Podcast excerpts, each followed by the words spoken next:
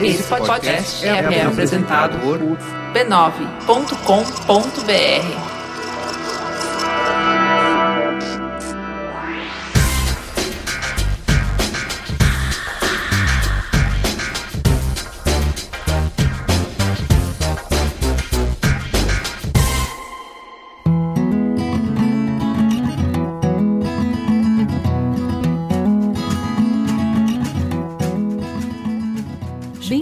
ao Mamilos, seu espaço semanal de encontro para ouvir opiniões diferentes e debater temas polêmicos com empatia. Eu sou a Juva Lauer e por quatro semanas vamos todos sentir muito, muito, muito, muito a ausência do sotaque mais gostoso da podosfera, porque Chris Bartz está no Canadá, fazendo um intensivão de inglês. Mandem seu carinho para nossa diva mineira para ela aproveitar muito as merecidas férias e voltar renovada para nós. E para me ajudar a tocar esse início de programa, para não ficar um monólogo, com vocês, o amado, o idolatrado, o super querido Fê Duarte. Olá, pessoal, estamos aí de volta no Mamilos. Para polemizar sobre medicamentos, mas isso a gente apresenta na hora da teta, né, Fê? É isso aí. Para quem que tem beijo hoje? Beijo para o Rio de Janeiro, Para Natal, para Jussi, Carolina e Tami, que estão curando um coração partido. pro Daniel que nos mandou um selo Chuck Norris de aprovação pelo último episódio, Um beijo para Mossoró, Rio Grande do Norte. Pra Cuiabá pro Luciano que pediu um programa pra entender o que as pessoas tanto veem em UFC, Um beijo para Porto Alegre, Fabi, que não é louca nem um pouquinho, voa, sua linda. Pra Manchester, UK, pra Nath que se inspirou no último programa e teve um sábado maravilhoso pra se amar, amar o sol, amar os cachorros dela e o lugar onde mora ao som de cartola. Um beijo para Yuri e Patrícia, bem-vindos à equipe de transcrição. Um beijo pro Gustavo e pra Morzãozãozinho. Peraí, eu vou tentar. eu vou tentar de novo. Morzãozãozinho. Deve ser isso. Um beijo para Ana, que acredita que o amor colore a vida. Um beijo pra Lei que começou a repensar o coração peludo depois do último programa. Beijos feminazes pra Gabriela e pro Pita, que fizeram 10 horas de maratona de mamilos em uma viagem. Isso foi incrível. Um beijo pra Austrália, pra Juliana, que diz que quando vier pro Brasil quer nos conhecer. Gente, o Mamilos começou como um projeto de duas meninas, mas hoje é o resultado do trabalho colaborativo de uma equipe de apaixonados que rala muito a cada semana pro programa sair. Nosso primeiro crítico e editor é o Caio Corraine. Quem continua a conversa nas redes sociais são a Luanda Gurgel, o Guilherme Iano e a Luísa. A Pernetinha é a musa da pauta e andou fazendo até curso de verificação para navegar melhor entre as fontes disponíveis e trazer mais fatos e dados pra gente. E tudo que você escuta aqui também pode ler e compartilhar com os amigos graças ao trabalho fantástico da Lu Machado e da Mamilândia. Se você também ama Mamilos, contribua no Patreon para que esse projeto tenha uma vida longa. Doe um dólar e entre no grupo de Facebook onde discutimos as pautas e os programas com os ouvintes. patreon.com barra mamilos. E agora pro Merchan, eu vou chamar uma pessoa muito especial para conversar com vocês. Toca o som, Caio. Olá, ouvintes do Mamilos. Eu sou Regina Gianetti, coach para o desenvolvimento pessoal e tenho um convite para fazer para você que quer ter mais foco, mais bem-estar e satisfação com você mesmo. É um convite para participar do programa Você Mais Centrado com Mindfulness. Talvez você já tenha ouvido falar nessa palavra mindfulness porque ela está se popularizando no Brasil. São práticas meditativas que têm o aval da ciência e nos ajudam a lidar com situações assim bem comuns nos dias de hoje, como estresse, ansiedade, muitas coisas na cabeça, agitação mental, dificuldade para dormir, etc, etc. O Você Mais Centrado é como um trabalho de coaching em grupo que integra práticas de mindfulness, neurociência e filosofia. E ele traz benefícios bem abrangentes que eu resumo em três grandes áreas, tá? Uma é autoconhecimento. Você vai ter mais consciência de si mesmo, dos seus processos mentais, dos seus comportamentos e entender como a sua mente funciona. Outra é o autogerenciamento. Você vai aprender a focar sua atenção, aprender a lidar com os processos mentais que alimentam o estresse, a ansiedade, as perturbações emocionais. E olha que show isso! Vai aprender a manejar a química cerebral para criar mais bem-estar na sua vida. Por fim, a 3 é autocompaixão. Você vai aprender a ser o seu melhor amigo, a aceitar a sua humanidade e reconhecer o ser humano que você é. E vai poder estender essa compreensão para os outros também. Bom, o programa tem oito encontros semanais, vai acontecer na cidade de São Paulo entre maio e julho. E se você quiser saber tudo, só entrar no site www www.vocêmaiscentrado.com.br e buscar a página Próximos Eventos. Ouvintes do Mamilos que fecharem a participação até 5 de maio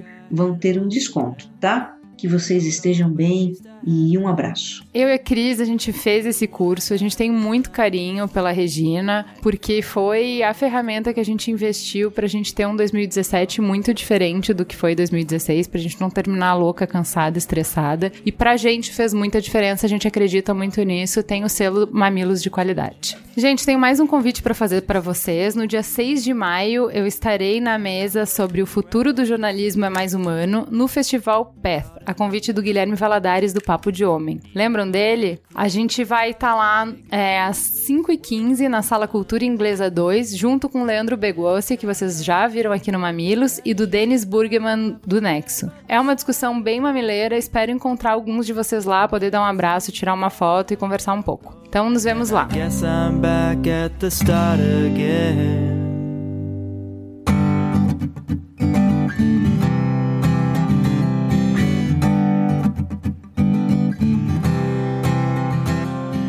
Estamos falando do pessoal aqui do Twitter que segue a gente no arroba mamilospod. Primeira mensagem da arroba Andréa Macedo. Eu acho se apaixonar uma grande celebração. É um grande nossa, tô vivo. Mamilos pode me fazendo chorar no trabalho às 11 da manhã.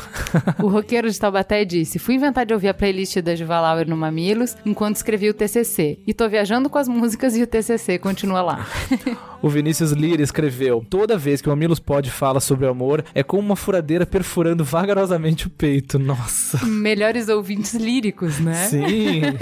Camila Araújo disse: Será que no episódio 105 o filme que a Juva Lauer cita é O Ele Não Está Tão Afim de Você? Sim, esse filme eu amo esse filme. Esse filme é muito bom mesmo. E no Facebook, onde toda semana a conversa continua com posts especiais. Lá no Facebook, é, barra mamilospod. A Gle Moraes escreveu: Gente, que delicinha ouvir esse episódio. Voltando para casa com um sorriso no rosto e um quentinho no coração. Ah. O Rafael Tinoco escreveu: Eu simplesmente chorei no metrô lotado do Rio de Janeiro ouvindo sobre o amor. Esses temas merecem um episódio inteiro. A Neuza Nascimento escreveu: Ouvir Mamilos está cada vez mais viciante. Consigo até pedir para enfrentar trânsito para continuar ouvindo. Todos os programas que eu vi foram espetaculares, mas esse em especial me fez pensar no que há de mais romântico que já fiz na minha vida. E fico super feliz de estar fazendo. Reencontrei um amor de 30 anos e estamos nos dando uma nova chance porque nunca deixamos de nos amar. Ai, que lindo, Neuza. Teve um monte de história legal que a gente recebeu essa semana. Pelo site, vocês podem comentar o Mamilos também no mamilos.b9.com.br no post do episódio. O Rafael Oliveira dos Santos disse: Que cena bonita. Eu lavando meu banheiro, só de cueca esfregando a cerâmica e chorando como um menino ao ouvir o depoimento da Ju sobre como acreditar no amor novamente. Eu, que tô passando por uma coisa parecida, mas com a mesma pessoa, me emocionei demais. E quando a emoção vem, tem que deixar rolar, né? Seja como e onde for. Muito obrigada por esse episódio tão bonito e esperançoso. Muito amor pro Mamilos. E o Léo escreveu pra gente: É muito interessante que quando nos alteramos emocionalmente, seja por alegria ou raiva, nós voltamos para o nosso estado roots, que é muito evidenciado pelo sotaque. Quando a Cris começou a falar do passado, o espírito mineiro falou tão alto que precisei comer um pão de queijo e tomar um café fresquinho.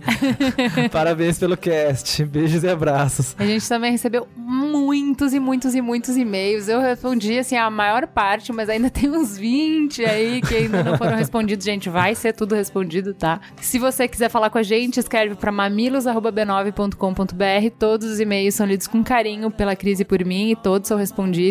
O Caio Carvalho escreveu o seguinte: Estou aqui na empresa ouvindo escondido vocês e preciso confessar que dei pouca atenção pro tópico referente à morte do ego. Mas quando o Olga me recita Michel Melamed e depois a Thaís falando do olhar dos casais que se casam, gente, como é bom ter vocês nesta tarde. O tempo aqui no Rio tá nublado, mas com vocês no meu ouvido parece um daqueles dias de verão que o sol não está tão forte e seus amigos contam histórias sobre dias felizes. O Carlos Romel Pereira da Silva escreveu: Quando li o título logo pela manhã, por um instante quase pulei o episódio, deixando para outra hora. No trabalho, esqueci de pular e parabéns. Foi uma grata e inesperada surpresa. Conseguiram mais uma vez transformar um limãozinho murcho e cansado em uma excelente torta surpresa. Sem mais palavras, recebam meu abraço fraterno. Parabéns pelo excelente projeto. E por fim, eu vou ler o e-mail da Aline que é meio longuinho, mas é, é um abraço gostoso, assim. Eu li esse e-mail, já era uma da manhã ontem, eu tava, assim, acabadaça. E eu tava precisando clarear as ideias antes de voltar para escrever uma introdução. E aí eu falei assim, putz, é por isso que a gente tem energia para fazer o Mamilos, né? Ela falou assim: no fim do ano passado, em novembro, eu entrei numa pilha religiosa e diante de tantos grilos, meu marido veio com um episódio falando sobre fé, que eu ouvi umas 20 vezes, porque cada vez que eu ouvia, eu nascia novamente. Em dezembro, me vi num buraco sem fundo. Minha vida perfeita, com casa, filha, saúde e casamento em harmonia, me pareciam indiferentes. Eu estava deprimida, me sentindo maluca, com pensamentos suicidas ocultados dentro de mim, e lá veio meu anjo marido com episódio de depressão, seguido do episódio de suicídio, e tenho que confessar a vocês. Vocês, sua voz, seu olhar gentil para essas situações me salvaram. Vocês salvaram minha vida. Eu estava em negação, envergonhada e sozinha, e com tudo que ouvi, aceitei a terapia e comecei um processo de reciclagem interna. Meu terapeuta que me desculpe, mas vocês conseguiram colocar minha bagunça no lugar, mais do que aquela consulta semanal com um desconhecido. Em terapia, eu cavava, cavava e não achava a origem da frustração. Ouvi o episódio sobre relacionamentos abusivos, estava ali mais uma montanha a ser movida. E lá fui eu, Ouvir vocês diariamente e me reconhecer como alguém totalmente diferente, concordando com vocês em tantas coisas que no meu universo me sentia solitária e coagida por não ter com quem conversar. E diante de tanta coisa linda, pauta nova, informação rica em olhares respeitosamente contrários, eu me senti e me sinto empoderada mais e mais a cada dia. Hoje me senti na dívida com vocês, em dar-lhes os créditos pela força que eu tiro diariamente dessa mamilândia linda, que me fortalece na minha caminhada de evolução. Só tenho um pedido a fazer. Por favor, não parem, não titubeiem, não duvidem do quão extraordinário é esse trabalho que vocês desenvolvem. Aqui eu me reconheci uma ateísta cheia de fé, a Cris que me ensinou, que pode mesmo assim amar o Natal, respeitando a igualdade e as diferenças, cheia de coragem para lutar, escolhendo minhas batalhas. Aprendi isso com a Ju. Sem medo do que está por vir, afinal sempre haverá um novo programa para ser ouvido. Eu simplesmente amo vocês. Nossa, obrigado Aline por ter escrito tudo isso, viu? Maravilhoso.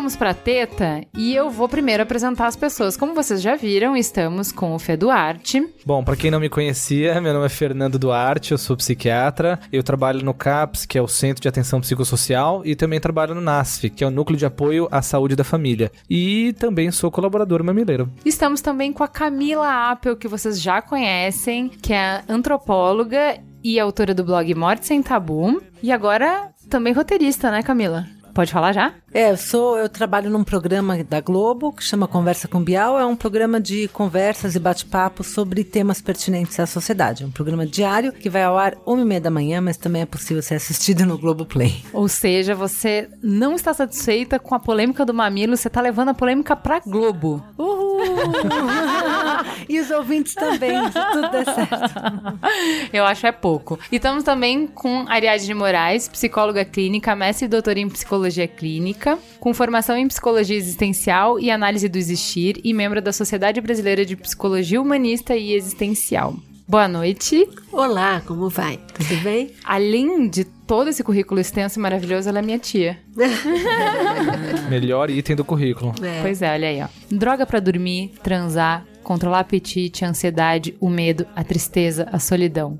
Para concentrar, para acompanhar o ritmo. Estamos nos drogando demais? Estamos tomando remédio para não pensar, para fugir de enfrentar as dores inescapáveis de viver? Estamos mais doentes os diagnósticos estão melhores e simplesmente estamos enfim sendo tratados? O aumento do consumo de remédios se dá porque estamos doentes ou porque a sociedade está doente e é virtualmente impossível sobreviver à pressão, ao estresse, ao excesso sem drogas? Ou será que esses questionamentos todos são frutos do velho medo das mudanças, das fronteiras que se abrem quando usamos a tecnologia para transcender os limites do nosso corpo? Para falar sobre isso, a gente dividiu o assunto em três blocos. Antes, para introduzir, a gente vai conversar um pouquinho, vai fazer uma entrevista breve com o Altair de Souza do podcast Naruhodo, para definir o que, que é doença. Como diria Caetano, de perto ninguém é normal. Então, como definimos doença? Conforme a cultura muda, mudam também os padrões para se determinar a norma, e assim reconhecer e classificar os desvios, os distúrbios. A homossexualidade foi listada como um transtorno de personalidade sociopática quando o Manual de Doenças Mentais foi publicado pela primeira vez, em 1952, e permaneceu até 1973. Médicos foram pagos para tratá-la, cientistas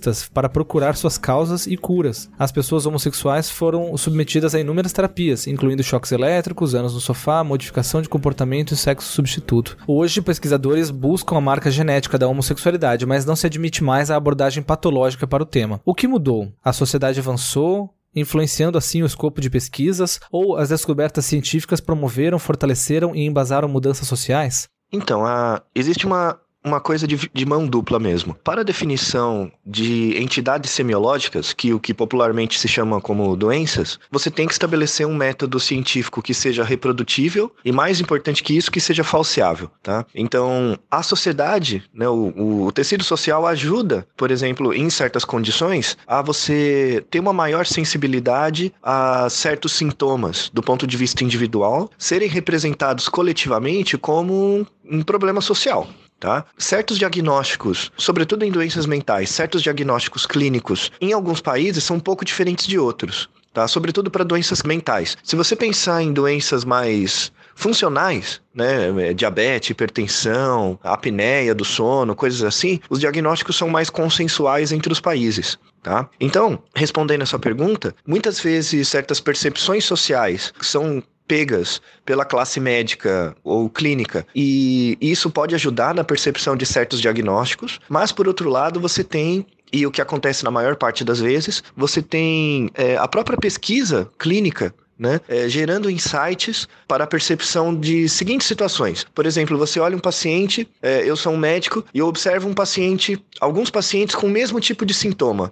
Né? E aí eu percebo, em contato com esse paciente, qual a repercussão que esse sintoma ou esse grupo de sintomas tem na qualidade de vida do paciente. Ou, no caso mais grave, na mortalidade desse paciente. Se eu percebo uma relação funcional entre certas características do indivíduo e certas repercussões que isso vai é, acontece no padrão de vida dele ou na expectativa de vida dele, pode-se chegar num consenso de uma entidade semiológica que posteriormente dará origem, com mais pesquisas, a, a uma doença. Tá? Então, o diagnóstico de doenças pode ajudar a criação de representações sociais sobre essa condição, isso é um, um, um, sentido. E o outro sentido é quando as próprias representações sociais ou o ideário que as pessoas têm sobre certas condições existenciais acabam sendo incorporados pela classe clínica e isso dá origem a, a novos diagnósticos. Qual é o processo científico para reconhecer e catalogar uma doença? É importante notar que não existe um processo não científico para determinar uma doença, tá? Então, não existe uma forma não científica, então tem um método só. Tá? Existe apenas um tipo de metodologia para você é, reconhecer e catalogar e, e padronizar um, uma doença ou um quadro clínico. Tá? Então, a área médica que estuda isso é chamada semiologia. A semiologia é uma, uma área da medicina que reconhece certos traços é, sintomas ou signos que a pessoa produz e verifica certos padrões gerais dentro desse conjunto comportamental e ou fisiológico, tá? E aí, com base em vários trabalhos, né, com, isso não é feito por um artigo só, isso é, são anos de trabalhos, discussões e tal, até você chegar à ideia de um, um quadro semiológico, que são quais características físicas, fisiológicas, comportamentais são mais associadas com uma certa condição clínica, semiológica, e a partir daí, dado essa condição semiológica, qual é a repercussão disso no, na sobrevida do paciente ou na redução da sua função de algum órgão específico, né? no caso de uma doença pulmonar, uma do, doença do rim ou uma doença cardiovascular, e também qual o impacto disso na saúde pública.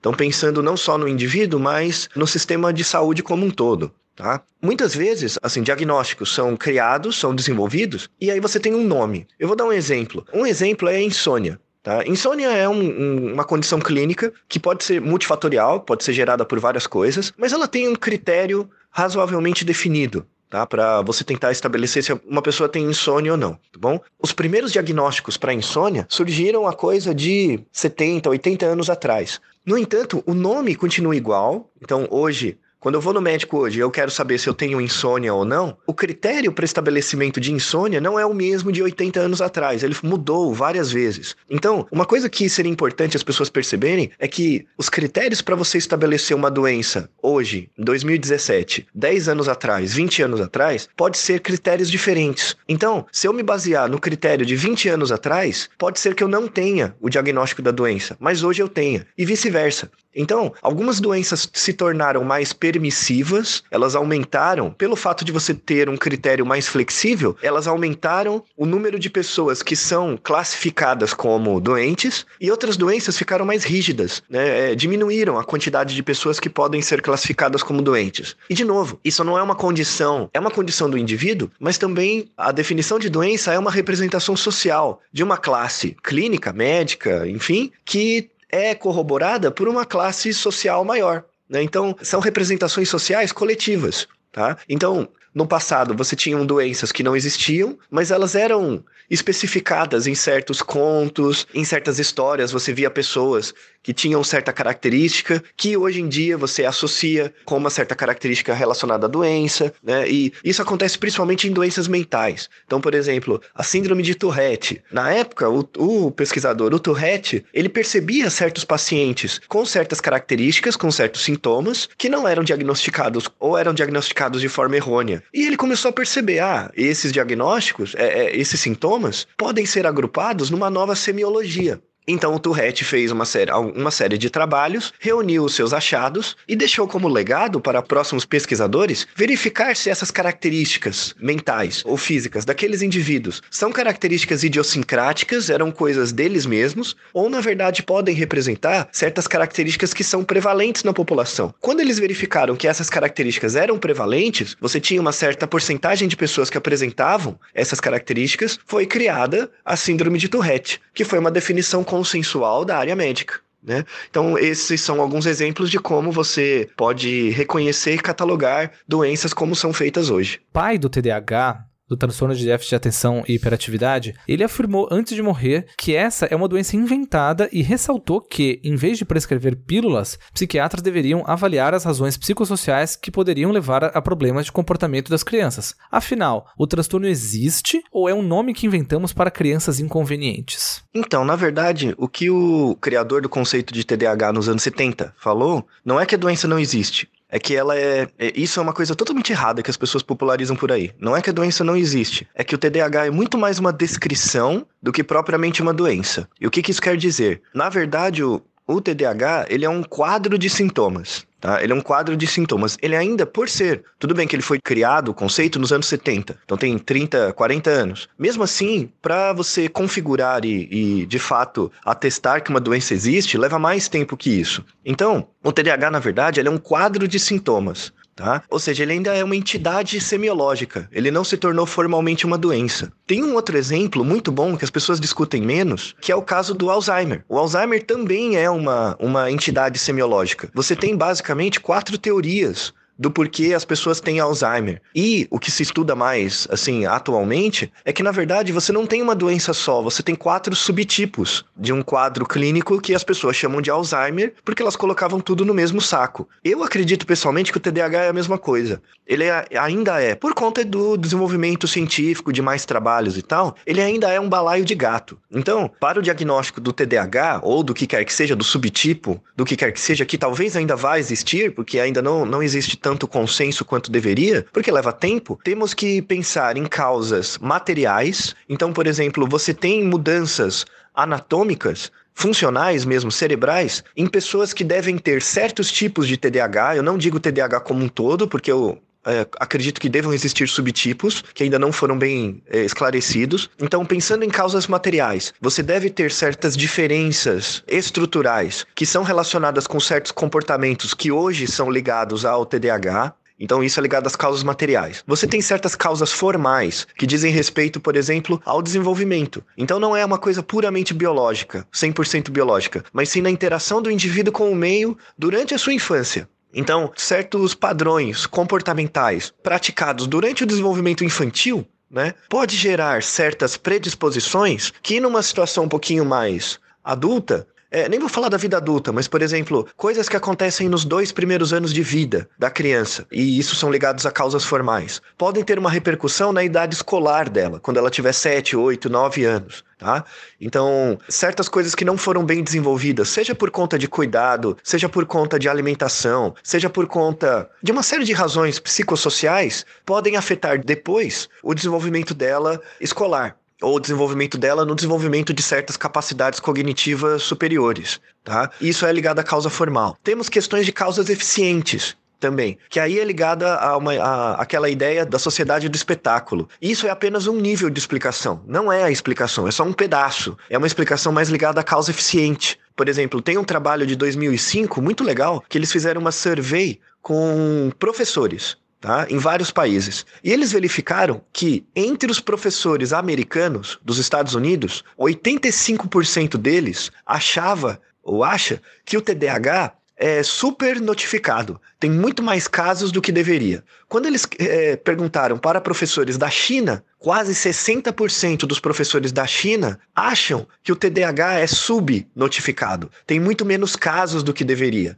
Tá? Uma explicação eficiente para isso tem a ver, por exemplo, com que, o que a sociedade espera das pessoas. Tá? Então, na China, mais ainda que os Estados Unidos, acredite, é uma sociedade muito mais focada no resultado escolar. Então, o seu resultado escolar determina o seu futuro com uma probabilidade muito maior do que nos Estados Unidos. Nos Estados Unidos também, mas essa pressão é um pouco menor. Ela se estabelece um pouco de forma um pouco diferente. A pressão por resultado na China é muito maior. Você é ranqueado em várias situações por conta do seu score escolar. Então, se você não tem um, um bom desenvolvimento escolar, você deve ter TDAH. Logo, você deve ter algum problema. Por isso que eles acham que é subnotificado. Nos Estados Unidos, a pressão não é tão assim. Então, eles acham que é super notificado. Existe uma pressão da família, da, da sociedade, para que você tenha um desenvolvimento ótimo, sendo que esse ótimo não necessariamente quer dizer bom. Tá? Não quer dizer, não, não é algo que respeita as suas potencialidades. É algo esperado no sentido de ser algo que é, é esperado, mas não é agradável, não é, não é útil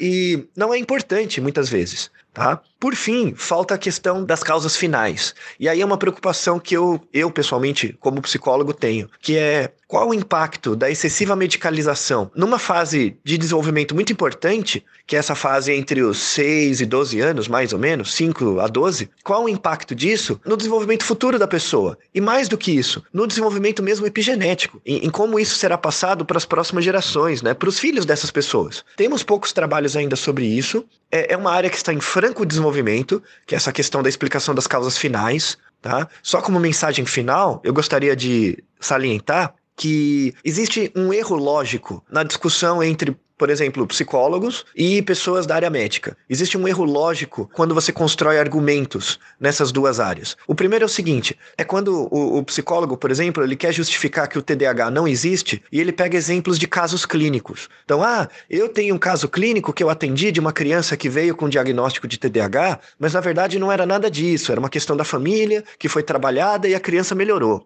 Tá? É muito perigoso você utilizar isso como argumento. Em outras palavras, é muito perigoso você utilizar casos individuais para tentar explicar prerrogativas que são gerais. O erro também parte do outro lado. É quando o médico, por exemplo, lê um artigo e fala: ah, esse artigo epidemiológico mostra que a prevalência de TDAH no mundo é 10%. Só que aqui no Brasil a gente só identificou 5% de prevalência. Então, quer dizer que a, o TDAH aqui no Brasil é subnotificado. Deveria ter mais casos do que de fato tem. Isso também é errado. É, é também um argumento ruim. Quando você utiliza uma informação que é global, que é uma estimativa média, para tentar explicar comportamentos ou variações individuais. Tá? As duas explicações são complicadas. Você tem que tratar com elas em conjunto para você criar um argumento realmente sólido para a explicação do TDAH na população. A ideia é a seguinte: é, é, bem aquela ideia de cada caso é um caso. Se você achar, se você disser que TDAH não existe, você vai deixar de beneficiar um conjunto de pessoas que de fato tem uma condição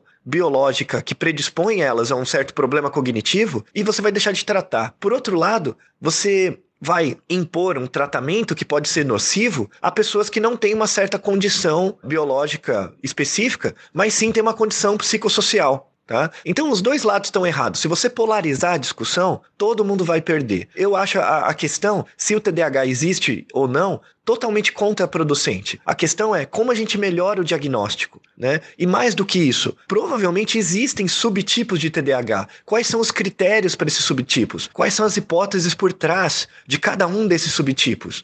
E aí você vai tendo esses subtipos, você vai conseguir melhorar muito mais a qualidade do diagnóstico e a personalização do tratamento. Essa discussão que existe hoje com o Alzheimer é uma discussão que espero que nos próximos anos seja mais corrente nas linhas de pesquisa com TDAH. Bom, então a partir das colocações do Altair, a gente estabelece um limite, então a gente não vai discutir as doenças, a gente vai discutir diagnóstico e tratamento. E vamos começar no primeiro bloco, então, já que a gente está falando de TDAH, falando sobre drogas na infância e o aumento exponencial de prescrição de Ritalina. O número de casos diagnosticados como TDAH tem aumentado em todo o mundo. Embora esse aumento possa ser acreditado a uma melhora nos diagnósticos, há especialistas que contestam essa explicação. O distúrbio é o segundo mais frequente entre crianças, perdendo apenas para asma, de acordo com o Centro de Controle e Prevenção de Enfermidades. No Brasil, entre 2013 e 2012, houve um aumento de 775% no consumo de Ritalina. Essas taxas refletem nos Estados Unidos, onde os diagnósticos de TDAH em crianças e adolescentes aumentaram em 43% no intervalo de 8 anos. A polêmica está centrada na definição de se TDAH é um distúrbio biológico, neurológico ou uma consequência de conflitos psicossociais e situacionais. Nos Estados Unidos, os psiquiatras infantis consideram o TDAH como um transtorno biológico e, portanto, o tratamento preferido é feito através de medicações bioestimulantes como Ritalina e Aderol. Já os psiquiatras infantis franceses, por outro lado, veem o TDAH como uma condição médica que tem causas psicossociais e situacionais. Em vez de tratar os problemas de foco e comportamentais das crianças com drogas, eles preferem procurar entender o que está causando angústia, não no cérebro da criança, mas no contexto social em que está imersa. O tratamento passa então por psicoterapia ou aconselhamento familiar. Vamos conversar um pouco então para entender essas diferentes visões e como elas impactam no diagnóstico e tratamento das crianças. Vamos começar com Fê. Fê, como psiquiatra, como você explica o aumento exponencial de prescrição de Ritalina? Bom, Primeiro, eu acho importante a gente diferenciar a prescrição de Ritalina de consumo de Ritalina, que eu acho que os dois têm aumentado, mas provavelmente o consumo está aumentando muito mais do que as prescrições. Eu acho que se as prescrições de Ritalina estão aumentando, provavelmente porque mais pessoas estão sendo diagnosticadas com doenças passíveis de tratamento com Ritalina tá? Que provavelmente a primeira causa disparado é o TDAH, então devem ter muito mais diagnósticos novos sendo feitos e o consumo provavelmente porque muita gente está tomando sem prescrição, né, sem diagnóstico, porque pega no mercado negro, pega na internet, pega de um colega que está tomando e daí nesse caso toma por outros motivos que não seja exatamente um diagnóstico. Sim. Ariadne, em que situações você acredita que o diagnóstico de TDAH está sendo feito de forma irresponsável e comprometendo o desenvolvimento de criança? Bom, do ponto de vista que eu vejo, né, a questão é exatamente, né, os problemas que surgem, que são considerados sintomas que levam ao diagnóstico de TDAH, na verdade, eles já são a amostra de distúrbios do desenvolvimento psicoemocional da criança né, boa parte deles, eles podem estar já de alguma maneira atrelados e provocando alguma disfunção biológica, evidentemente, né, mas é muito difícil, né, do ponto de vista do desenvolvimento psicoemocional, a gente dizer né, que eles são a causa. Mas deixa eu entender uma coisa, porque assim, quando você tem um bebezinho, às vezes até intrauterino, ele tá no útero da mãe ainda, e ele tem uma má formação no coração, a gente intervém para que ele consiga nascer. Não importa que ele se, nem nasceu ainda, já tá fazendo uma intervenção cirúrgica, Sim. porque ele teve uma má formação. Quando eu escuto do TDAH, eu penso que há uma má formação, uma diferença química, uma diferença no cérebro da pessoa. Se esse é o caso, se a criança tem alguma coisa que torna ela essencialmente diferente das outras, um sopro no coração, uma diabetes, qualquer coisa que é diferente no corpo dela para ela funcionar como o corpo deveria funcionar, ou como se espera que funcione, ou como o corpo das outras crianças funcione, me parece normal que eu intervenha. O não? problema é, não, o problema é que eu não entendo, né, que essa disfunção do TDAH possa ser vista só do ponto de vista cerebral, né? Eu tenho certeza que alguma alteração vai se dar, né? Porque eu considero que tudo acontece junto. Mas não acho que você não pode, por exemplo, identificar isso rapidamente. Eu não sei se a ciência já localiza o lugar né, do TDAH, uma disfunção cerebral. Onde Substrato tá. biológico tem alguns estudos que mostram algumas coisas. Que assim. na verdade eles são feitos, né?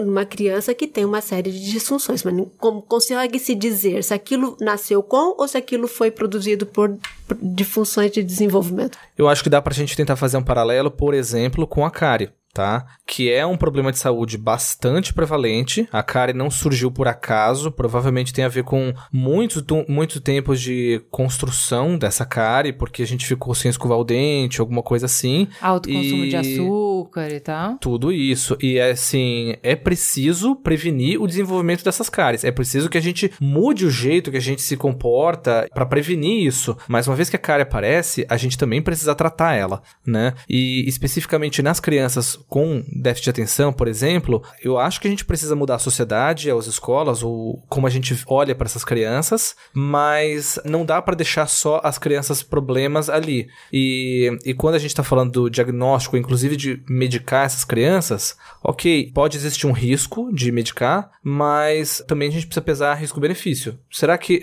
não é maior o benefício de medicar? Então, mas aí eu acho que, vendo deste ponto de vista, havendo o diagnóstico, né, a questão assim, obviamente, tendo indicação, porque sempre que há uma alteração biológica, alguma coisa confirmada, como com a depressão, obviamente aquilo precisa ser restabelecido. Só que o restabelecimento não precisa ser só medicamentoso, pode ser isso associado ao cuidado de todo o ambiente que está provocando que aquela voltando ao exemplo da cárie, faz a cárie voltar a aparecer. Então eu trato a cárie. Se eu não mudar a situação né, que, provoca, que, provoca, aquilo, os hábitos, as condições de higiene, a, a, as formas de alimentação, vai voltar a ter cárie, ter cárie, ter. Então você pode medicar uma criança uma vida inteira por causa de um, um distúrbio de atenção, sendo que a origem daquela situação continua intacta.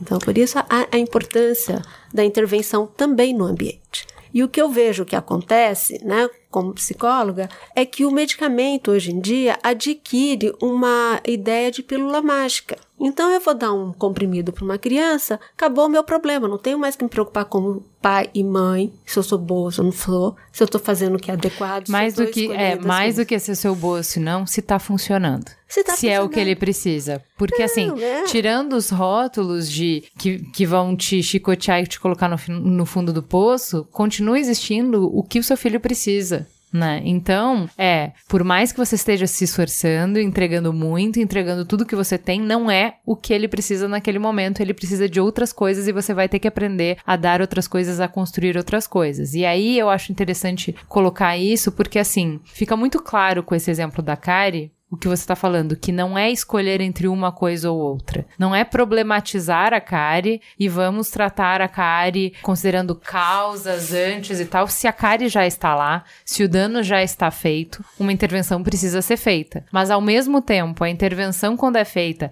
e evidentemente, ninguém quer fazer um tratamento de cárie para quem não tem cárie.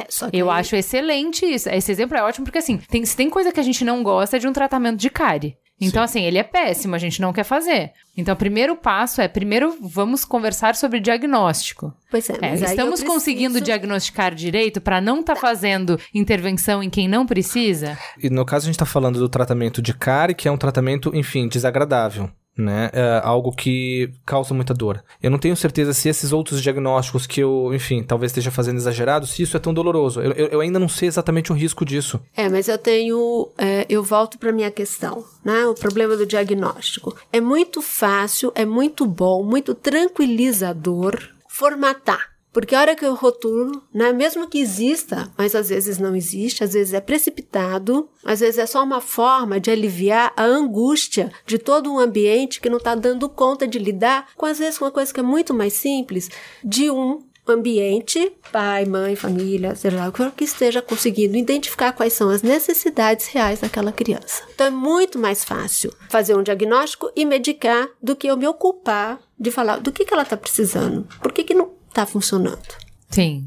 Eu acho que isso tudo também é um sintoma de uma cultura doente, né? Entrando pela uma abordagem antropológica que compara outras culturas, eu acho interessante um, um paralelo que pode até parecer um pouco ousado aqui. O Ernest Becker é um ele é um antropólogo que até ganhou o Pulitzer na década de 70 com um livro que chamava Negação da Morte. E o ponto de vista dele é que nas sociedades ocidentais, quando você reprime o medo da morte, que é um medo natural, ele acaba se tornando, se traduzindo em paranoias, né? E uma delas é a necessidade do heroísmo, em sermos especiais, em conseguirmos lutar contra a morte. Eu acho que o paralelo que eu tô querendo fazer é que esse heroísmo que ele discorre tão bem nessa teoria dele, acabou crescendo tanto que hoje em dia ele virou uma pressão por sermos e termos pequenos pequenos grandes heróis, super crianças, super dotadas que aprendem a ler, a escrever, a falar duas línguas, a andar, a fazer tudo ao mesmo tempo. E essa pressão que a gente coloca sobre nós mesmos e por isso até passamos para os nossos filhos, ela é insustentável. Nenhuma criança quer ser um, um, um super um super homem aos 5, 3 anos de idade e não ter tempo livre, ter tempo de brincar sem pretensão, sem ser produtivo, né? E para além disso, uma coisa super simples, que mesmo que a gente não tivesse mudado nada, já faria, eu acho, assim como mãe, muita diferença, é o fato da diminuição da quantidade de filhos. Porque é excesso de foco, né? Com uhum. sete filhos, cara, você nem tá vendo o que cada um tá fazendo. De verdade. Sim. Agora, com um filho, é. é. todo o foco da mãe do pai tá naquela criança. É, Todas... Eu acho que é, é, isso é pesado isso também, eu né? chamo de um dos problemas, né, que, que me chama muita atenção nisso, né, que é a idealização do que é uma criança.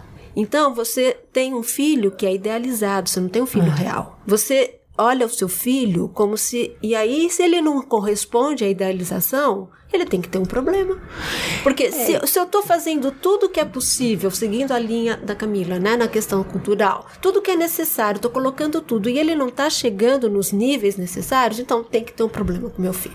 E, e se eu pesquisa... tiver um CID, se eu tiver uma pílula, tá resolvido. Ótimo. Né? E aí os pais se aliviam tremendamente. Que é a questão da responsabilidade. E tem uma pesquisa que diz que a quantidade de prescrição para Ritalina aumenta muito durante a época escolar que quando eles estão de férias não tomam tanto. Mas é, é prescrição médica mesmo, é assim. Quase todos é os É a escola que dá, né? Que manda. Não, mas no... na verdade os médicos prescrevem desse jeito tá? Quando, em geral, quando o médico prescreve tratamento para TDAH, ele não pede para tomar todo dia, ele pede para tomar de segunda a sexta e no final de semana não toma, porque não precisa disso. E nas férias também não toma. E por que que nas férias não precisa? É, mas é porque, olha. Porque em geral, a gente tá falando da, digamos, existe um, um déficit de atenção. O maior problema dessa criança é o fato dela não conseguir prestar atenção nas aulas, por exemplo, e não conseguir captar o conhecimento necessário para se desenvolver. Em geral, não faz tanta diferença na hora da criança brincar na hora dela se divertir, nas férias ou no final de semana. Então, o, o, mais importante mesmo seria ela usar a medicação para não ter nenhum prejuízo no desenvolvimento do aprendizado. Mas qual que é a referência desse desenvolvimento, né? É, é para ela não conseguir chegar a que ponto, a que nível? A gente está comparando a, a gente está falando aqui, de né? notas de escola. Provavelmente a gente está falando disso. É, eu acho que é um pouco mais que isso. Mas quem define né? as notas? O que, eu, o que eu observo, né, é que a grande intolerância é com a naturalidade da criança tá? Eles esperam, quer dizer, se, se, certo número de crianças conseguem chegar numa classe e se comportamentar de modo X, então todos precisam ter aquele modo. Né? Só que isso foi ficando cada dia mais rígido. E, obviamente, criança dá trabalho. E quem gosta de ter trabalho? Nem pai, nem mãe, nem, nem, nem quem cuida e muito menos professor. Destoou, eu tenho uma história muito antiga de um rapaz que hoje ele tá na volta de 40 anos, é, é, é cômico, né? Ele foi com 7 anos, 6 anos, estava na escola, pré-escola, 6 anos, aí só desenho, pré-escola, normal. Aí um dia ele levantou para professor e perguntou: Professor, eu tô aqui para aprender a ler e escrever ou para desenhar? A professora chamou a mãe, mandou fazer eletrocardiograma, que provavelmente ele tinha um distúrbio muito sério. Como é que ele fazia uma pergunta dessa e não respeitava tudo aquilo? Parece piada, mas é um fato real. Tá bom. O ponto é que assim, a criança que pergunta, que se mexe, que quer que descobrir, ela dá muito trabalho. E quando você põe num diagnóstico, quando você medica a ritalina de alguma forma, né? Ela ajuda a criança a se concentrar, a fazer aquelas tarefas, mas você perde um pouco da criança. Fê, uma coisa, eu falando, continuando essa discussão e voltando, amarrando com o que você falou antes, que é de Bom, eu sei que existe, pode existir um risco, então assim, mas não é como a cárie. Eu medicar quando não precisa de medicamento, o erro é marginal, ele é muito pequeno e o benefício quando tá certo é muito grande. Mas eu acho que aí a gente entra no que a Ariadne estava falando agora, que é assim, a questão pode não ser biológica, mas como a gente tá falando de criança,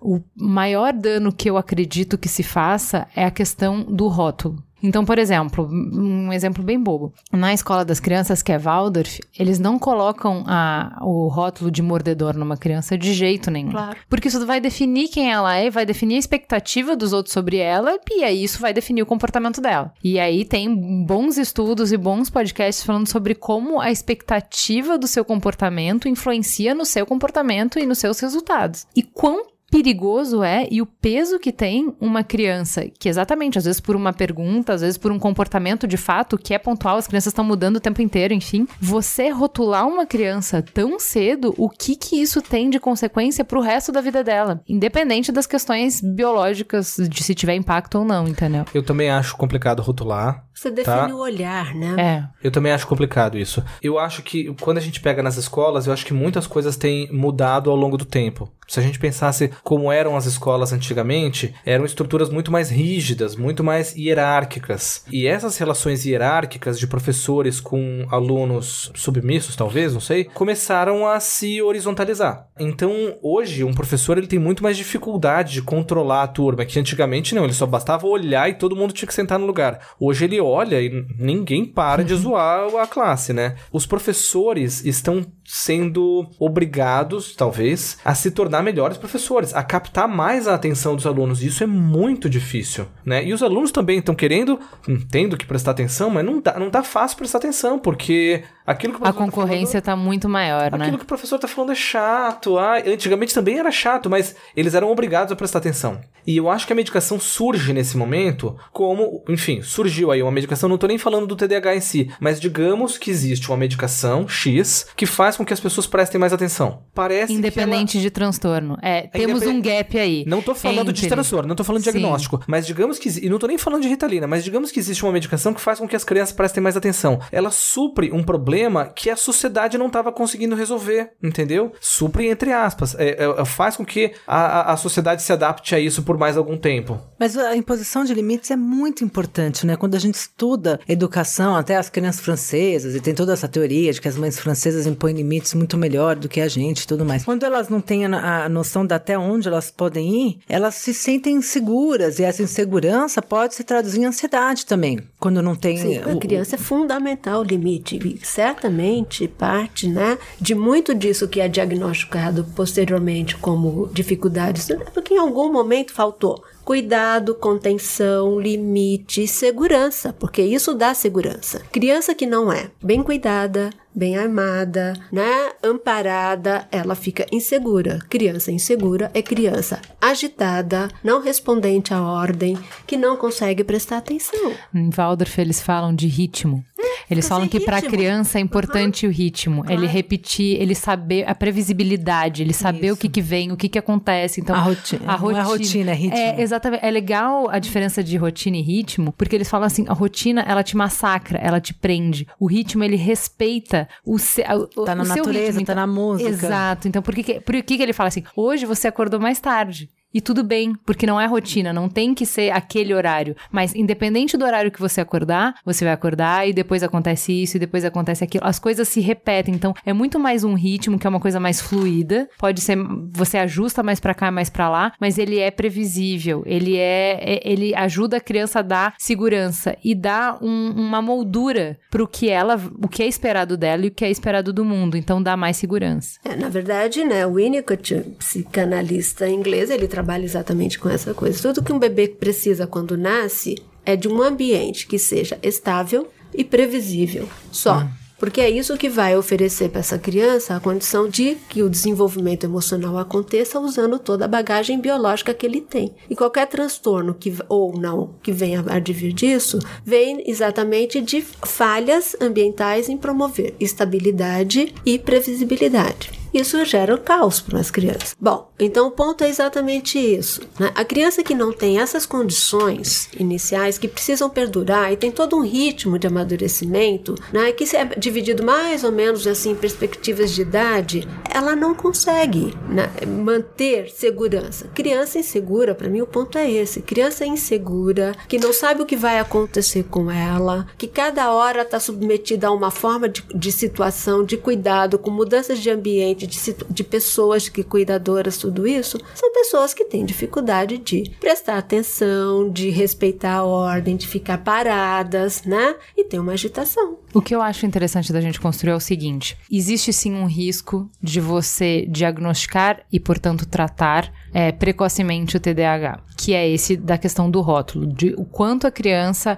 vai ficar vinculada a isso e quanto isso vai definir o desenvolvimento dela futuro. Tanto porque isso define como os pais olham para ela, e isso já define tudo, quanto como isso define como a professora olha para ela, e isso já define tudo na vida dela, quanto define como ela se vê, e isso já define tudo na vida dela. Então é muito Sim. poderoso esse trio aí, essa tríade aí. Considerando isso, o que que eu falaria. Então, assim, bom, então se a gente tem um custo real, e não como o Fê falou assim, não é marginal o custo de você medicar incorretamente, por onde a gente começaria então para não incorrer nesse risco e não deixar de atender quem precisa ser atendido? Então, o primeiro passo, tentar entender as nossas expectativas, eu diria. Eu... Então, ver o que, que é real e o que, que é irreal das nossas expectativas. E aí eu acho que o fato da gente ter menos filhos, de novo, volta a nos atrapalhar. Porque quando as famílias eram numerosas, o que é ser criança estava muito claro, ele estava sempre presente na sua vida. Agora, o Fê, que tinha um filho só até agora, ficou 20 anos sem saber o que era uma criança e está passando por tudo isso agora pela primeira vez. Então, para ele, é alienígena no sentido de estranho tudo que uma criança passa.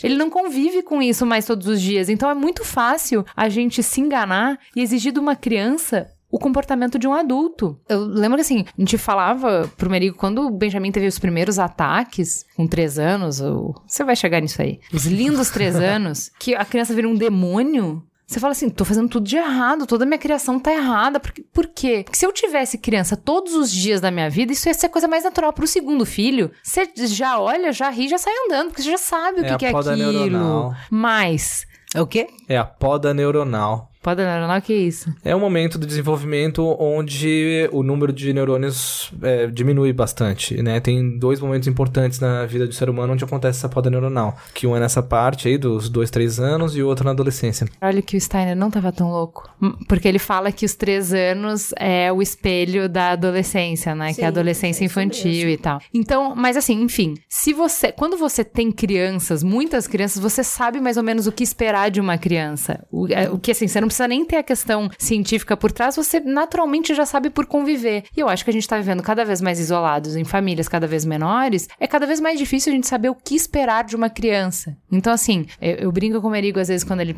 a gente, o Benjamin faz alguma coisa e tal, falou, tudo bem, ele não sabe lidar com frustração. Você com 35 ainda não aprendeu muito bem. Ele só tem 3. Tá, tá 5 agora, né? Tá ok. Tá dentro do esperado. Isso não quer dizer que a gente não vai intervir. A gente tem que ajudar e explicar. Mas esse é o nosso trabalho. Tá tudo certo com ele. Não tem nenhum problema com ele por estar agindo assim. Então, acho que a primeira coisa é a gente entender melhor as nossas expectativas com relação à criança. Uma vez entendido, então temos um problema. Mesmo com as expectativas abalizadas aí, a gente precisa entender assim: temos um problema. De onde onde vem o problema? Dá para olhar ao redor e ver se tem alguma coisa ao redor que mudando ao redor a gente consegue mudar o comportamento da criança ou entender melhor o comportamento da criança e só esgotados todas essas instâncias partir para uma situação de medicamento. Eu só queria citar uma outra coisa que você, é, relacionada ao que você tinha falado antes, Ju. Eu acho super perigoso mesmo esse negócio da gente rotular a criança tão cedo, falar de um diagnóstico que a gente nem sabe ainda, pode ter mil consequências, né? E isso vai ficar marcado com como a criança se vê como os pais veem ela também. Eu também tenho medo do, do oposto, que é quando a criança é rotulada como uh, bagunceiro ou como não tem jeito, não tem. Esse aí é, é, um sem futuro, ele não tá interessado. Esse é o meu receio, porque eu acho que tem criança que tem esse problema. Que, que poderia, poderia, se beneficiar. Nossa, teria sido tão legal se a pessoa fosse diagnosticada e tratada desde criança, desde pequena. O meu ponto é, eu acho que vale a pena a gente discutir também em algum momento o que é normal, porque o conceito de normalidade ele muda. De acordo com o tempo, ele parte de dois valores, um do que é frequente e do que está na média, né? E a gente mistura muito esses dois. Eu sempre falo sobre o que, é normal e o que, que é frequente. Sempre ah, isso. É? é? porque a gente vai dar exemplo de doença psiquiátrica e tudo. Uhum. Às vezes, quando a gente vai tentar dizer do ponto de vista biológico o que é normal, uhum. a gente tá querendo dizer daqueles 90%, entendeu? Aquilo que tá na curva de Gauss que tá no meio. Aqueles 5% para lá, ou 2,5% para cá, ou 2,5% para cá, o 95% tá no meio é o normal. O resto é anormal. É assim que a gente define, por exemplo, o que, que é normal na temperatura do corpo, né? Sei lá. Mas tem algumas doenças que não entram nisso. E o maior exemplo delas é a cárie, entendeu? Se a gente falar que a cárie é uma doença, é esquisito isso, porque ela tá presente em, sei lá, quase 50% da população. Então não seria melhor a gente dizer que isso é normal? Faz sentido a gente tratar uma coisa que é normal? Uhum. Depende se ela traz prejuízo, se ela traz incômodo. Tá, aí é, Boa, Ju. começa a ser Se- diferente o critério, Ok, né? se traz prejuízo, então talvez seja melhor a gente melhorar isso, Ainda né? que seja normal. Tá bom. Mas aí é um processo que eu acho que deve ser chamado de normalização, talvez. Que ocorre um, perigo desse processo atualmente é você achar que posturas misóginas de direita da, da- desses líderes que estão ascendendo agora vão ficar cada vez mais normais por estarem mais frequentes. Porque elas se tornam comuns, né? Eu gosto de contrapor o normal com o comum, né? Uma coisa, é, as coisas que se tornam comuns não significam que elas sejam necessariamente normais. É, mas eu acho bom o, o contraponto do Fê, que é assim, normal é um termo muito pobre mesmo. Pra gente discutir qualquer coisa, né? Porque ele abarca, ele é muito abrangente. Então é isso. Por exemplo, a cárie, você pode dizer que é normal, porque todo mundo tem, mas nem por isso ela é boa. Então normal não, é verdade qualifica. Que todo mundo tem mais cárie, né? O normal não qualifica. É, eu acho que é Exatamente. isso, o normal não Exatamente, qualifica. Então, exatamente. assim, o nosso critério pra definir o que precisa de intervenção ou o que merece um cuidado, que não seja medicamentoso, mas um cuidado, um olhar, um multidisciplinar, não precisa ser normalidade. Mas é o esquisito que acende a, a luz lá dos professores. Quando eles olham uma criança esquisita, eles falam, "Algo- pode ter alguma coisa errada com ela. E às vezes pode ter mesmo, ou às vezes não. Sabe o que, é legal de. é, eu achei muito legal que você contestou o. Bom, mas a criança não tá conseguindo prestar atenção e por isso ela precisa medicada. Será que a gente não precisa melhorar o como a gente tá chamando a atenção da criança? Será que a gente não tem que questionar a educação? E a gente conversou um pouco sobre isso no programa sobre síndrome de Down. Foi super legal, porque assim, quando você vai pra inclusão, que é outro modelo de educação, você começa a abrir para outros tipos de compreensão, outros tipos de vivência. Então, por exemplo, o menino vai lá, porque tem síndrome de Down, e fala: Eu consegui entender tudo que você tá falando. E eu consigo provar isso numa prova exatamente igual. Só que assim, eu tenho é, uma questão motora que me impede de escrever na velocidade que as outras pessoas. Então, assim, a questão da prova não é saber se eu escrevo rápido ou não. A questão da prova é saber se eu sei o conteúdo ou não, certo? Eu prefiro que a prova seja feita oral, ok? O professor falou, ok, posso fazer. Nisso, outros colegas dele falaram assim: eu também. Eu me saio melhor numa prova oral. Posso fazer uma prova oral? Claro, pode fazer uma prova oral. Então, de repente, para adequar uma turma para uma pessoa, de repente se viu que não estava adequado para muitas pessoas. E assim como foi para ele com relação a essa prova, foi para uma série de coisas. Então, esse menino que foi incluído desde a primeira série na escola e já se formou, o filho do Ediron, ele trouxe uma série de questionamentos para a escola, para o jeito de se ensinar e que acolheu vários outros alunos. E eu acho que é a mesma coisa que você está propondo agora aqui. Olha aqui, é uma criança que está dando problema. Ele claramente distou do resto da turma. Mas se eu ouvisse essa criança e eu passasse a pensar a partir dela ou a incluí-la, será que eu não melhoraria para as outras crianças também? Eu acho que assim, independente da questão de medicalização, esse confronto de ideias é muito rico para a gente pensar o que que essa criança está trazendo e o que que isso significa para todas as outras crianças que estão nessa turma. O que eu vejo, né? Eu concordo com você, mas não acho que o diagnóstico de. Voltando à questão do diagnóstico, de TDAH, ele se apareça e surja na escolarização. Hoje, muito antes disso, né, os diagnósticos estão sendo feitos. Embora a ideia era, ah, ele não consegue aprender. Como a criança hoje entra na escola com dois anos, Sim. Que é uma idade para criança brincar, correr, pular, subir escada, fazer brincadeiras, com três anos já está indo no para fazer um, um diagnóstico, porque na hora de ficar sentado, ela quer continuar correndo, pular, Afe brincar Maria. e tudo.